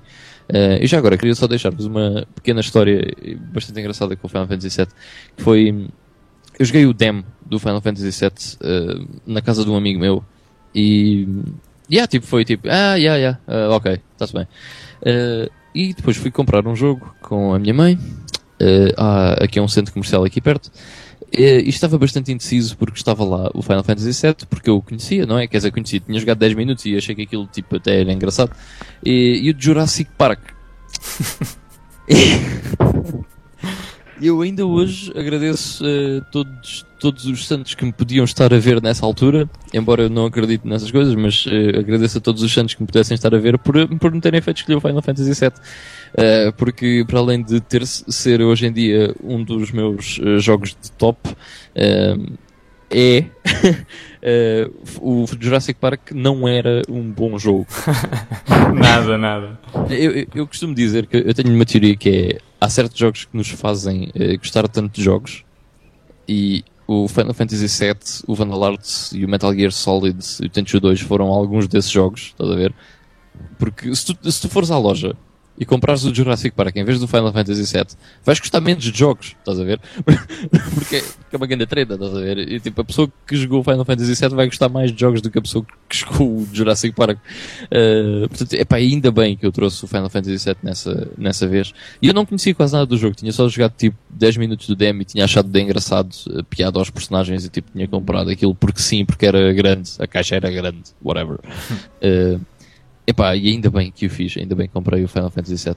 Já agora, outra, por acaso, outra das cenas de, deste, deste estilo foi, não sendo um mau jogo, mas foi entre o, o Metal Gear Solid e o Colin McRae Rally. Uh, eu tive quase para trazer o Colin McRae, mas trouxe o Metal Gear Solid. Eu não fazia a mínima ideia do que era o Metal Gear Solid. I had no idea. Tipo, não, nem sequer sabia o que era o nome, nem nada dessa, dessa cena. Mas olha para a capa e para a parte de trás e aquilo pareceu interessante, estás a ver? E ainda bem, que trouxe o e era grande. Metal Gear Solid. Mas, mas o Colin McRae é bom, não, não é por aí, mas, mas ainda bem que trouxe o Metal Gear Solid. Fogo, esses Santos estavam mesmo a olhar por ti. E yeah, completamente. E né? acho que estavam a perder o tempo todo contigo, porque ao mesmo tempo os meus estavam a dormir. Porque se bem se lembram, eu contei aquela história da Mega Drive em que eu estava a olhar yeah. para o Shining Force e para o FIFA 95 e o gajo não me disse nada, não é? Estava yeah, de braços cruzados à espera que eu, que eu escolhesse o FIFA. yeah. yeah, yeah. Ainda sonhas com isso, Miguel? Opa, não, não me digas nada. Fico doente se não tens pesadelos. Ok, então uh, uh, o meu primeiro lugar, uh, talvez por eu gostar bastante de plataformas e de jogos bem feitos e, e, e coloridos e etc. Rayman. reservei aqui o primeiro lugar. Não. Ah. eu, eu, não tenho nenhum Rayman na, na, na, na Playstation. Uhum. Por acaso. Mas tu se até chegas lá, e o Miguel também. É, é, um, do, é, um, do, é um dos melhores, eh, ou talvez o melhor platformer que há na. Spyro the Dragon. Não. Medieval. Não. Uh, uh. também não estou a ver. É o Hercules.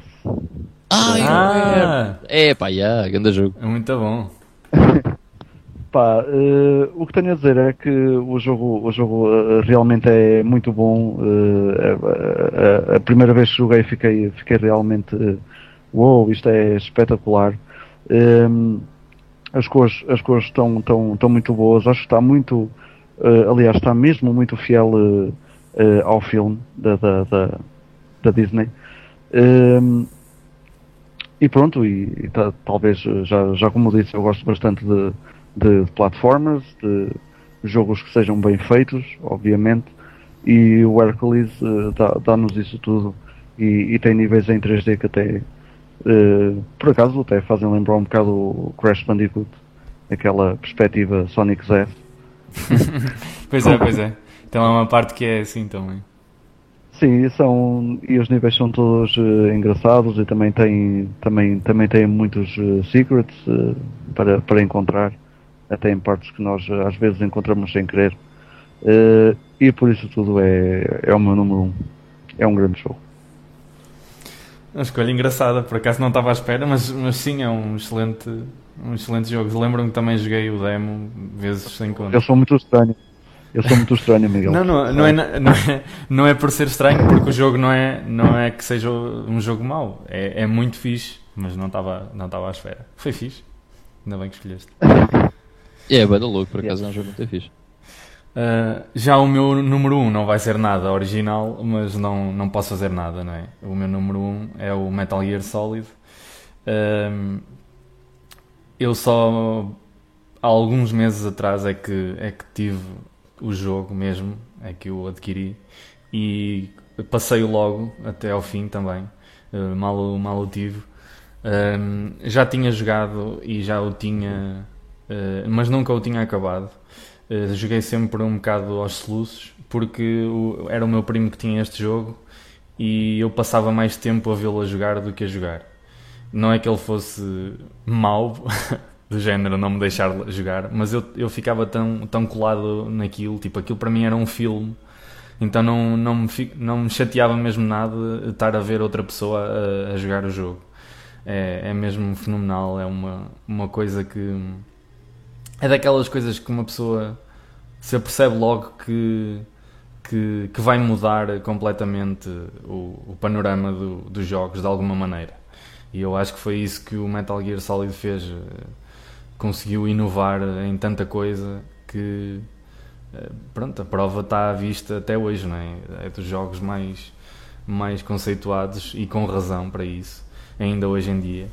E como a Iva também falou há pouco, a quantidade de secrets e easter eggs que aquilo tem é, é incrível e é um, aquela aquela cena muito light-hearted, não é? Que os, que os japoneses gostam de introduzir, mesmo num jogo com boeda sério e com drama e mortes yeah, e tudo. Há, há sempre, há sempre para isso, estás yeah? É sempre uma parte que, que é para, a pessoa, para o pessoal uh, descontrair e rir-se um Yeah. bocado, e mesmo para a palhaçada.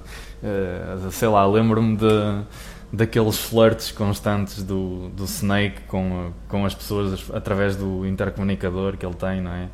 Uh, aquela parte de estarmos a olhar para a Meryl e ela começar a, a ficar bué da corada e, a, e, a, e envergonhada e a dizer stop it Uh, e, e pronto, não, não, acho que não há nada de novo que eu possa dizer sobre este jogo. Uh, se- apenas vou, vou fazer um pequeno shout-out aqui a um, a um site que eu, que eu consulto regularmente, se não todos os dias, que é o Did You Know Gaming, que é um, um site, para quem não conhece, que se dedica a. todos os dias uh, coloca pequenas curiosidades e segredos ou coisas sobre a história de um jogo ou de um franchising eh, que normalmente as pessoas não, não conhecem. E eles eh, de tempos a tempos fazem um. eh, eles todos os dias fazem posts em forma de imagem e de texto, mas eh, de tempos a tempos vão fazendo alguns vídeos sobre um franchising em específico, por exemplo, sobre o Super Mario, sobre o Sonic, whatever. E hum, eles, em col- colaboração com outro site semelhante, decidiram fazer uma série sobre o Metal Gear Solid que tem para aí umas 6 partes, aquilo é gigantesco. Precisamente porque o jogo tem tanta coisa secreta e tanto easter egg para mostrar que eles tiveram mesmo de fazer uma cena muito alargada. E aconselho-vos a ver, mesmo quer dizer, se não, se não jogaram, acho que estragam um bocado a história, não é? Mas, Yeah, mas, completamente. mas é muito fixe. Pelo menos eh, eu lembro-me que comecei a ver essa série e eu ainda estava a jogar o o jogo outra vez. Então eh, sei que ia temporizando aquilo. Quando chegava uma parte em que eu ainda não tinha avançado no jogo, parava e só via depois. Por isso podem fazer o mesmo. Eh, e aquilo tem um monte de cenas interessantes. Algumas até vos podem escapar quando estão a jogar. Mas eh, acho mesmo fixe se, se forem ver isso no YouTube. Eh, Aconselho-me bastante. Portanto, chegamos ao fim do nosso top, não é? Yeah. Eu Pronto, quero só fazer umas menções honrosas. Sim, sim, força. Também ia sugerir Força, isso, por isso podes começar. É, eu, te- eu, epá, eu tenho que fazer umas menções honrosas porque há jogos que ficaram, ficaram de fora, mas eu acho que são que têm que ser eh, pronto, né? mencionados, I guess. um, epá, o primeiro deles é o, é o Mickey's Wild, Wild Adventure, que também se chama Mickey Mania na Mega Drive. E que, que acho que é- o jogo é igual, acho eu. eh, pelo menos eh, no seu core, acho que é igual. O jogo é, é espetacular. É, é um, é- acho que é o, o jogo do o meu jogo favorito, favorito do Mickey a seguir ao World of Illusion. Que eu também ainda não tenho. Curses. Mas nem pronto. eu, nem eu, pá. Também é grande falha. Epá, gosto imenso do jogo, joguei muito quando era puto e infelizmente ainda não consegui arranjar uma cópia. E até é um jogo bastante comum, simplesmente nunca, tipo, dei com ele de caras. Ahm, o outro é o Tombi, que não está no top, mas que eu acho que é absolutamente fantástico. Ah, e que lá está, como eu disse, foi um dos jogos que me fez comprar a PS1. E, e é bem cheesy, né? tem aquela cheesiness nipónica também, Uhum. imenso. É bem, bem, bem, bem da louco. É um, um jogo espetacular. Um, o outro seria o, um jogo que não é nada conhecido, mas que é o Time Commando, uh, que eu joguei primeiro para PC e até adquiri há pouco tempo para PS1. E eu acho que é um jogo interessante, é um jogo de ação que basicamente vamos andando pelas eras históricas, desde a pré-história, passando pelo Wild West e coisas desse género. É engraçado, não é um jogo bom nem nada desse que se pareça, é tipo um jogo medíocre, mas que é um jogo fun uh, para para se jogar. Uh, outro é, é o incontornável uh, Ridge Racer, que começou na, P- na PS1 e que lançou uma série que sai sempre, tipo, de vez em quando lembram-se, ah e tal, vai fazer um Ridge Racer, e aí, ah, bora, tipo, pá, e fazem um Ridge Racer. Um, é incontornável o Ridge Racer também, em termos de menção. Um, O outro é o Pandemonium, que até foi o, o Vitor que escolheu Sim. como um do, do, top, do top 10. Tu também escolheste, o Miguel? Não, para não. Não, não. Não, ok, pronto, agora estava a confundir. Depois o, o jogo de, de snowboard que eu mais joguei foi o Club Borders 2 e joguei imenso ao Club Borders 2 na, na PS1, aquilo era bué da fixe. Um, depois o Rayman também acho que merece uma menção. O Medieval, que é espetacular e que é um jogo que eu também ainda não tenho uma cópia e gostava imenso de ter. Infelizmente uma vez encontrei um Platinum uh, e era 2 euros. E eu assim, epá, eu não, eu não gosto de comprar jogos Platinum, mas era o Medieval. E eu tipo, ah, eu quero tanto isto, tipo, ok, I'll take it. Uh, e depois não encontrar o CD. E eu tipo, oh god, ok, não estou destinado a encontrar o Medieval. uh, o outro era, é o Wipeout, não é o Whip 3 Out, este é o Wipeout, primeiro. Uh, o Soviet Strike, que eu joguei bué, bué, bué, bué. O Destruction Derby 2, que também o Vitor mencionou. O Art of Darkness, que o Miguel mencionou. E o Spyro the Dragon, que também é brutal. And that's it. Para as minhas menções honrosas.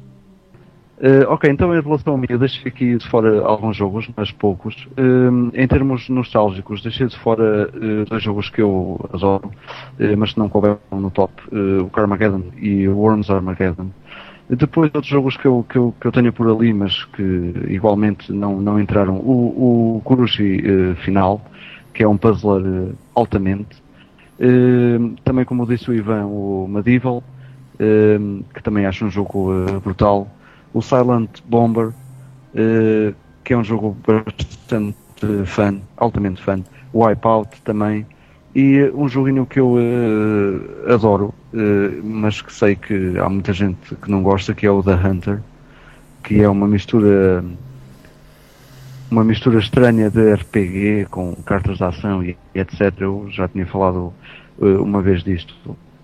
mas pronto, é um jogo que eu adoro também, gostava que fizesse parte do top, mas não dá para tudo. E é só isto. Eu também vou ser muito breve porque já falaram em, na maior parte dos jogos que eu também queria mencionar. Uh, vou só aqui referir, uh, aliás, vou só reforçar. O único que eu vou reforçar vai ser o Tenchu, porque eu gosto mesmo muito também, pelas mesmas razões que o Ivan já referiu. Apenas não coube no top 10, mas é um, um 11, um número 11, claro, para mim. Uh, também pelas mesmas razões o Ronin Blade, que é um jogo. Uh, e o Ronin Blade, isso é bada louco por acaso. Que eu, que eu adorava precisamente porque sempre fui fã de samurais e cenas do género. E input, quando joguei isto, foi tipo a experiência uh, mais próxima de jogar um jogo espetacular de samurais que eu já tinha tido até à altura.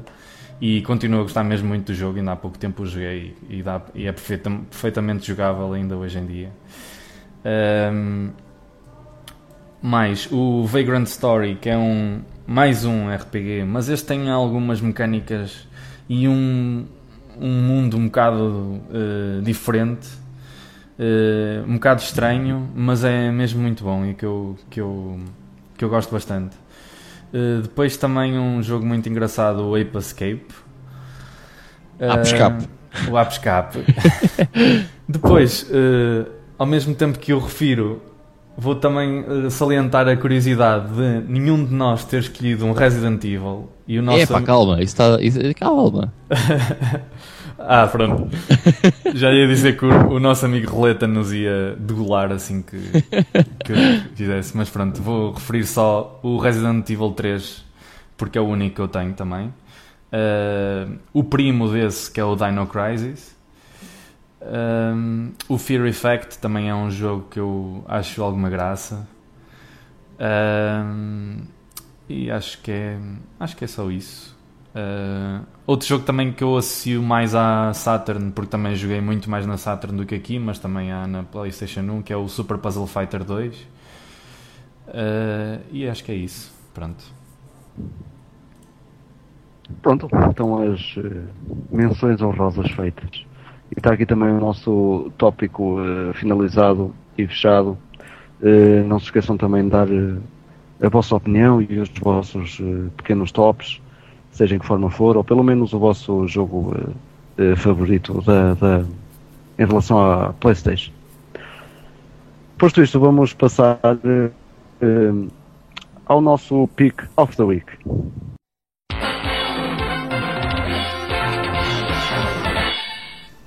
Ivan, bota aí. Eu. Força. Então, o meu pick of the week era aquele que estaria em 11 lugar na minha lista e que é, tal como o Miguel não estava à espera, o Resident Evil. um, o Resident Evil, um, eu joguei o jogo uh, logo quando ele saiu, porque aqui o meu vizinho também tinha PS1 e ele era mega uh, fã de Resident Evil e ele comprou, passou e depois emprestou-me.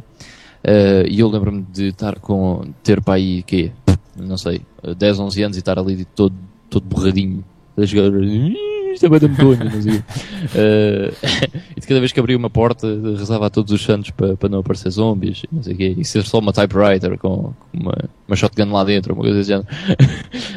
um, mas o Resident Evil é, é muito fixe. Eu, eu escolhi o primeiro porque acho que dos três da PS1, uh, embora eu pessoalmente até acho que o 3 é mais fixe em termos de gameplay, principalmente porque desbloqueávamos a Magnum com balas infinitas e tipo, não há nada mais divertido do que andar a, de Magnum a matar zombies. É a coisa mais nice do mundo. E a ver os zombies a ficarem sem cabeças.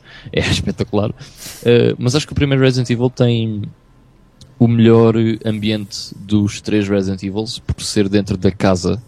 E eu acho que aquele ambiente da, da casa, aquele, e, e, por ser aquele primeiro em que nós não sabíamos bem o que é que havíamos de esperar, não é? Um, acho que isso é muito fixe, acho que isso é muito louco, acho que era aquele que tinha o melhor ambiente uh, daqueles três da, da PS1. É óbvio que não estamos a contar com o Survivor, porque enfim, mas aqueles que eram Survival Horror. E foi, lá está, foi o título que, que popularizou o Survival Horror, não foi o primeiro título de Survival Horror que existiu, mas foi aquele que popularizou e que, curiosamente, uh, a série neste momento não gosta de survival horror, gosta mais de jogos de ação e baseia-se no nome para lançar jogos e vender jogos. O que é triste, mas enfim, essas coisas acontecem. É quando o dinheiro fala mais alto, isso acontece. Mas o Resident é, Evil seria o meu pick uh, 11 porque é, é muito, muito, muito fixe e tenho boas memórias do Resident Evil. Principalmente estar todo borrado a jogar Resident Evil. Like, really cool. Ok, então, uh, Miguel, se me permitires, vou também dar aqui o meu pick of the week. Claro que não permito, mas pronto, vá lá. ah, então eu meto à força, eu meto-me aqui à força. Pronto. E a metes é... à força. Epá, olha que isto começa a sua mão. Vou já abandonar isto. ok, pessoal, até para a semana então. não. Uh, bom, eu vou fugir aqui às 32 bit e. Um, e vou dar o meu pick que eu acabei durante esta semana, uh, porque eu, quando férias, acabo sempre um jogo, não sei porquê. Uh, tá, claro que sei, é porque tenho tempo, né? Uh, e pronto, eu tinha dito na, na, no podcast da semana passada que tinha começado a jogar há umas horas o Arkham City, o Batman Arkham City, e então acabei. Uh, pá, em 3 ou 4 dias também o jogo está tão bom que foi sempre a dar-lhe uh, até acabar. Uh, acabar, atenção, acabei a história, porque aquilo, sendo um jogo uh, numa cidade, open world, tem sempre muita coisa ainda para se fazer, como missões secundárias e, e etc. Mas acabei a história principal porque é aquela que nos, que nos fascina mais no Arkham City e que nos prende um bocado para tentarmos desvendar o, o mistério que se passa na, na, na cidade. Eu não vou estar aqui a, a contar essa parte da, da, história porque pode haver ainda gente que não jogou e uh, vocês os dois acho que ainda não jogaram e portanto se calhar ia, ia estragar uh, um bocado uh, quando, quando, quando as pessoas fossem, fossem pegar no jogo. Mas falando do resto, o sistema de combate está absolutamente espetacular. Está, aquilo é tipo uma coisa única já havia um, um bocado de, deste sistema no, no uh, Arkham Asylum, mas uh, foi muito melhorado para o Arkham City, acho eu, uh, com contra, contra-ataques e, e há inimigos que, que têm, têm bastões que nos dão choques, outros que vêm com, com escudos, então aquilo é tipo, chega a parecer um, um fighting game. de, tanta, de tantas, tantas combinações de botões diferentes a ver. Eh, portanto, nós estamos a, a, dar porrada com o X e depois vem um inimigo por trás e temos que carregar no, no timing certo uh, no Y. E eu estou a falar em X e Y uh, em relação à Xbox uh, 360. Temos que carregar no Y para fazer um contra-ataque. Se há um que tem um escudo, temos que carregar duas vezes no A para saltar sobre ele e depois no X para bater. Mas ao mesmo tempo temos aqueles que já estão em cima de nós para carregar no Y e fazer um contra-ataque. Portanto, aquilo chega a ser uh, um fighting game autêntico, mas rodeado de 10 ou 20 inimigos.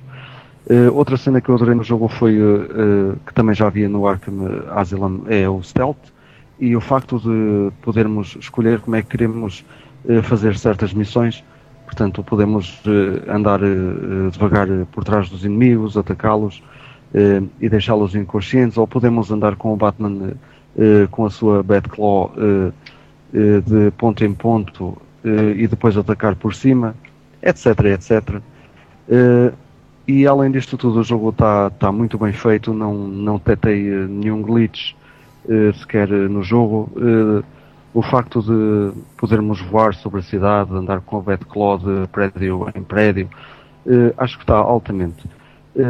para quem seja mesmo fã de Batman e quem acompanha desde há muito as, as BDs e quem tenha gostado dos filmes e etc. Acho que é um fanservice do, do melhor que já houve, principalmente porque ao longo do jogo vamos desbloqueando as biografias dos inimigos e das personagens e estatuetas e etc. Tem esses uh, pequenos extras, até concept art. Tem esses pequenos extras que, que dão ao Arkham City uh, uma nota máxima, a, a, nota máxima possível. E é este o meu pick of the week. Uh, não queria dar o Pick of the Week já agora só ao Arkham City, mas à série Arkham, porque estão os dois jogos eh, brutais, acabei os dois e fiquei com a mesma sensação em ambos, que são dois jogos uh, top notch. E é tudo. Ok. Uh, o meu Pick of the Week foi um dos jogos que eu uh, dediquei um bocadinho mais de tempo durante estas duas semanas. Uh, ainda não acabei, acho que vou só para aí a meio. Um, e é um jogo que passou um bocado por baixo do radar. Acho que falaram um bocado nele, mas acabou por cair um bocado no esquecimento. Um, o jogo chama-se Remember Me. É um jogo bastante recente até, mas uh, lembro-me de ver algumas antevisões e de, de até o pessoal estar com alguma expectativa em relação ao jogo mas a opinião geral acho que é de que uh, não, não correspondeu muito à grande expectativa que tinha e que acabou por ser um, bocado de desilusão. Eu mesmo assim não me deixei levar por, esse, por essas opiniões, como normalmente tento fazer, e experimentei e estou a adorar o jogo. Acho que é mesmo muito bom em muitos níveis, que se calhar para algumas pessoas irá ser um bocado aborrecido, mas para mim acho que está mesmo muito bem feito um, é um jogo que, curiosamente, logo nos primeiros instantes de o jogar, lembrou-me muito um outro jogo que existia, que eu joguei no PC, mas sei que existe na PS2 e acho que também existia na Xbox, se não estou em erro, que era o Oni. Não sei se vocês se lembram desse jogo. Yeah, era bem difícil por acaso. Pronto. Uh, é um bocado semelhante, um bocadinho por causa do ambiente Claro que são dois jogos separados por muitos anos e os gráficos estão completamente uh, incomparáveis, mas acho que o ambiente tem algumas semelhanças e o a facto de haver um sistema de combos uh, também me trouxe algumas eh, lembranças disso. O, o jogo em si uh, tem uma história muito bem, muito bem construída, muito bem feita. Uh, ainda não acabei, por isso não sei uh, se é mesmo completamente boa, ou seja, se o final não vai desiludir ou algo de género, mas para já está a ser mesmo, mesmo muito porreiro. A história gira à volta de uma de uma mulher que é uh, que vive no, em Paris no ano 2080 e tal, ou uma coisa assim. Uh, Neo Paris, aliás, uh, já havia Neo Tóquio no Akira, agora existe a Neo Paris aqui. Um, eu quero é e... ver Neo Lisboa. Isso ainda está para, para, para ser descoberta. Um, e isso é uma, é um, uma sociedade que basicamente é dominada por grandes corporações, principalmente por uma que, que agora me está a falhar o nome, mas que basicamente negocia em memórias. Ou seja, eh, especializa-se em vender, armazenar, uh, tudo o que tem a ver com as memórias que eles possam fazer.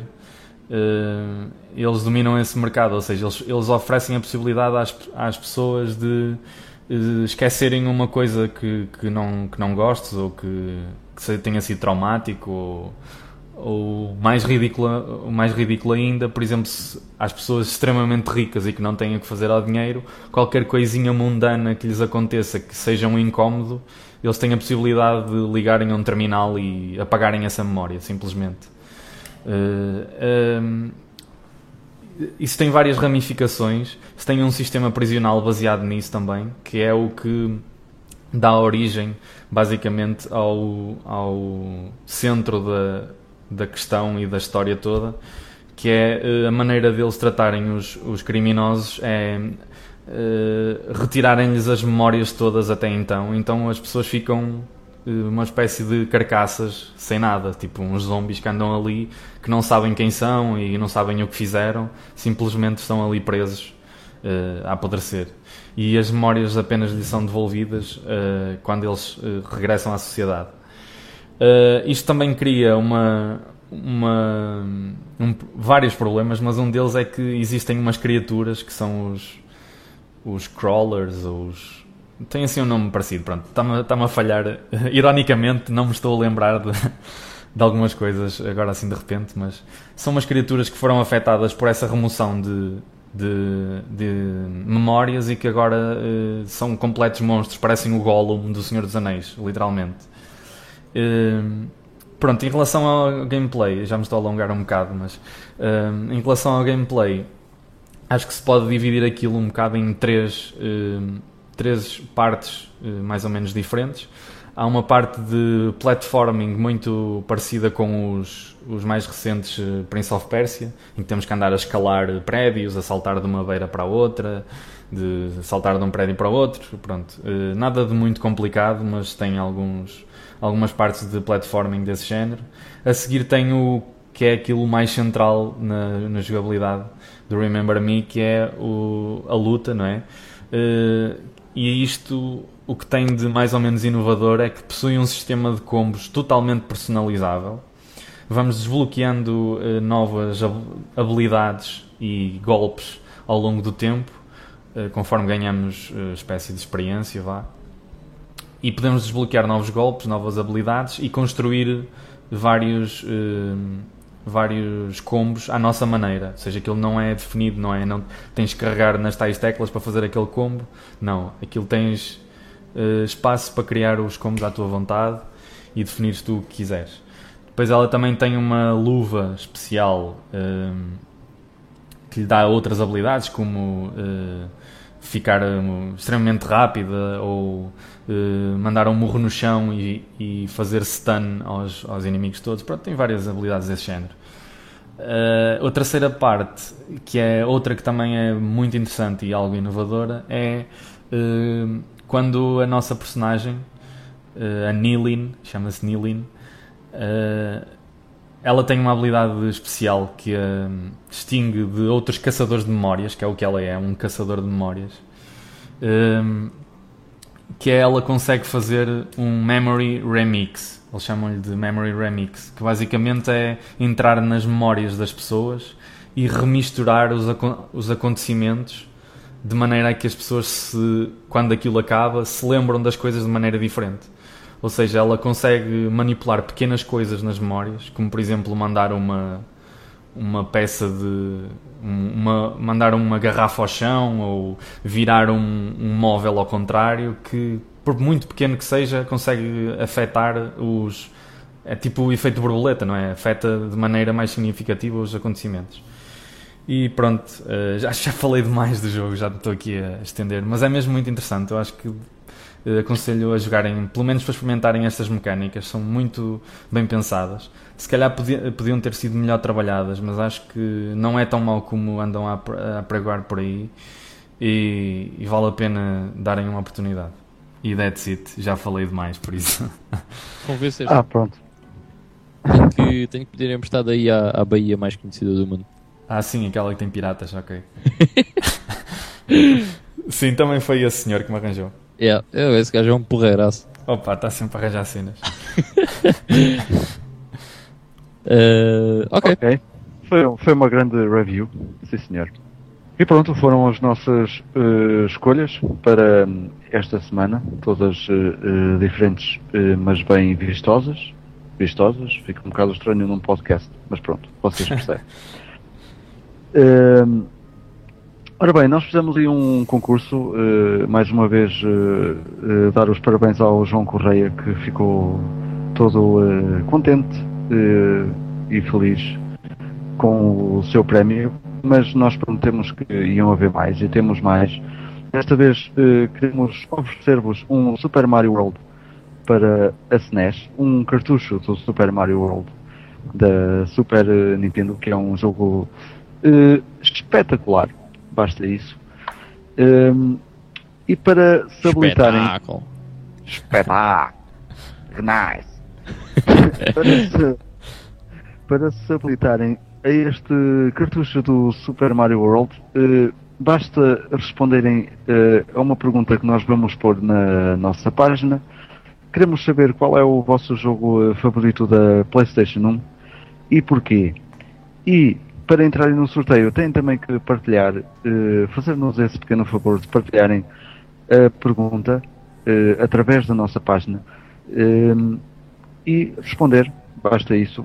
E feito isso, feita a partilha e está, estando a resposta dada, ficam habilitados a ganhar eh, eh, este jogo.